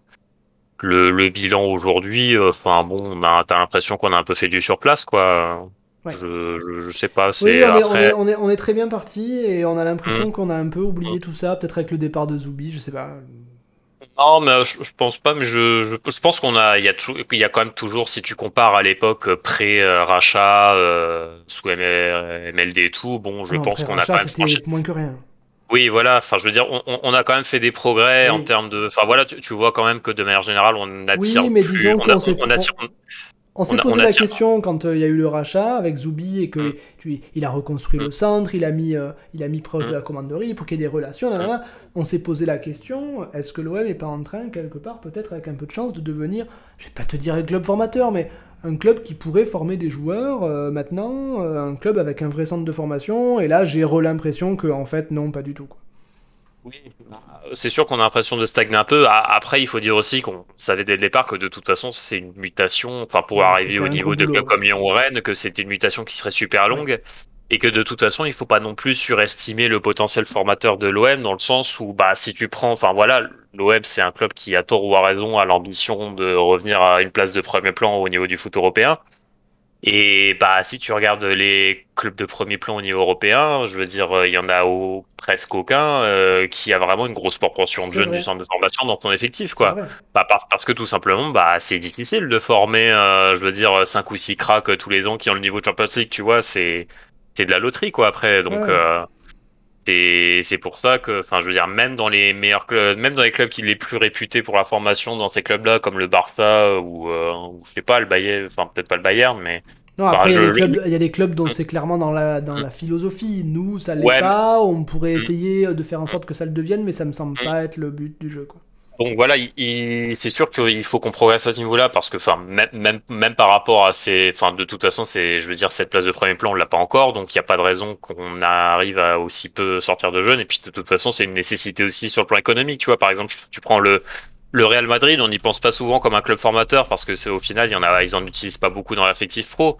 Mais par contre, ils alimentent énormément le reste du championnat espagnol, tu vois. Et après, bah alors tu vois, euh, c'est des, ça paraît, c'est des sommes qui paraissent dérisoires quand tu vois, on sait qu'il y a les indemnités de formation, tout ça, quand les joueurs sont transférés. Mais si tu si tu cumules, euh, voilà, si t'en as, euh, je sais pas, moi, une trentaine par an qui changent tout le temps, bah au bout d'un moment, ça finit par faire des, des compliqué, donc, on a un club qui a donc, donc. Oui, donc voilà, c'est important économiquement, euh, c'est important, voilà, de au moins de temps en temps d'avoir quand même euh, un crack, quoi. Je veux dire, bon, on a sorti Camara, mais je veux dire Camara, c'est le seul crack qu'on ait sorti depuis Nasri, quoi. Ouais, et encore crack, euh, enfin, il va partir gratos, il va pas, je sais pas s'il partira dans un top top club, mais enfin des mmh. vrais vrais cracks, même Nasri, bon. Nasri, bon, il s'est un peu sabordé, mais il a quand même une très belle carrière. Oui, hein, oui, oui. C'est, mais bon, enfin voilà, c'est, voilà, il y aurait beaucoup de choses à dire là-dessus. Et bon, après, il faut dire aussi que c'est peut-être euh, le seul aspect dans lequel euh, Longoria a pas trop eu l'opportunité de mettre le nez depuis sa prise de fonction parce que bah voilà, Larguet Et peut-être que c'est pas non plus son style aussi. Hein. Lui, c'est plutôt. Oui, non, mais après voilà, Larguet était là, il était pas, il, était pas arrivé depuis très longtemps, donc c'était compliqué politiquement de ce stade. Enfin, je sais pas, peut-être je me trompe, mais mm quand je vois Longoria, j'ai l'impression d'être de mm. voir un président euh, euh, qui ne vit que pour le foot, etc. Super, mais plus un recruteur qu'un formateur, quoi. De toute façon, c'est son background professionnel, c'est ça, c'est le recrutement. Donc, euh, alors le recrutement pour le centre de formation aussi, hein, il a été recruteur pour les équipes de jeunes à la Juve et tout, mais je veux dire, oui, c'est un scout, c'est pas un formateur. Bah Après, ça l'empêche pas non plus, enfin voilà, parce qu'il a une connaissance du foot et tout, de savoir comment c'est censé fonctionner un centre de formation et de savoir repérer quand il y a des dysfonctionnements, tu vois. Mais bon, euh, oui, c'est pas sa fibre première, on va dire. Bon, enfin, vaste débat. Euh, j'aimerais bien vous dire que peut-être qu'on en parlera dans une autre émission, mais c'est compliqué parce qu'encore une fois, c'est. Euh, le micro est une émission complète, il y a des présidents de clubs, il y a des, des, entraîneurs, il y a vraiment de, des spécialistes des finances, il y a de tout, mais on n'a personne qui suit le centre. bon, on va, on, va, on, va, on va recruter, on va être obligé de recruter, maintenant qu'il y a les subs et tout, il y a plein de sous, donc voilà. Très bien, eh ben, prochain match qui sera le dernier euh, ben, contre Strasbourg. Alors c'est samedi? Oui, euh, je crois, ouais. Euh, il y aura, y aura sûrement encore un multiplex. oula, ça veut dire qu'on va encore se taper Canal Plus Sport ou Canal Plus décalé ou je sais pas trop quoi. Putain, ça me gonfle ça. Bon. Ensuite, on sera en vacances. Ce seront des vacances relatives puisqu'on vous prépare une émission Sinoche qui aura lieu je sais pas quand, fin du mois, je pense. Dans une quinzaine de jours, il y aura une émission Sinoche. Euh, et je vais pas vous spoiler le film qu'on va traiter, puisque vous aviez déjà vu qu'on avait fait euh, un Indiana Jones. Je vais pas vous spoiler quel film, mais ce sera un Star Wars. Je préviens que ce sera un Star Wars. Donc euh, voilà, on va vous parler de... On va déjà finir la saison. Euh, je sais pas si on fera des spéciales, on nous demande souvent pourquoi vous faites pas une spéciale bilan, machin, machin. Je sais pas, en fait, euh, je, je sais jamais dans quel cas c'est vraiment pertinent de faire un bilan. On va voir.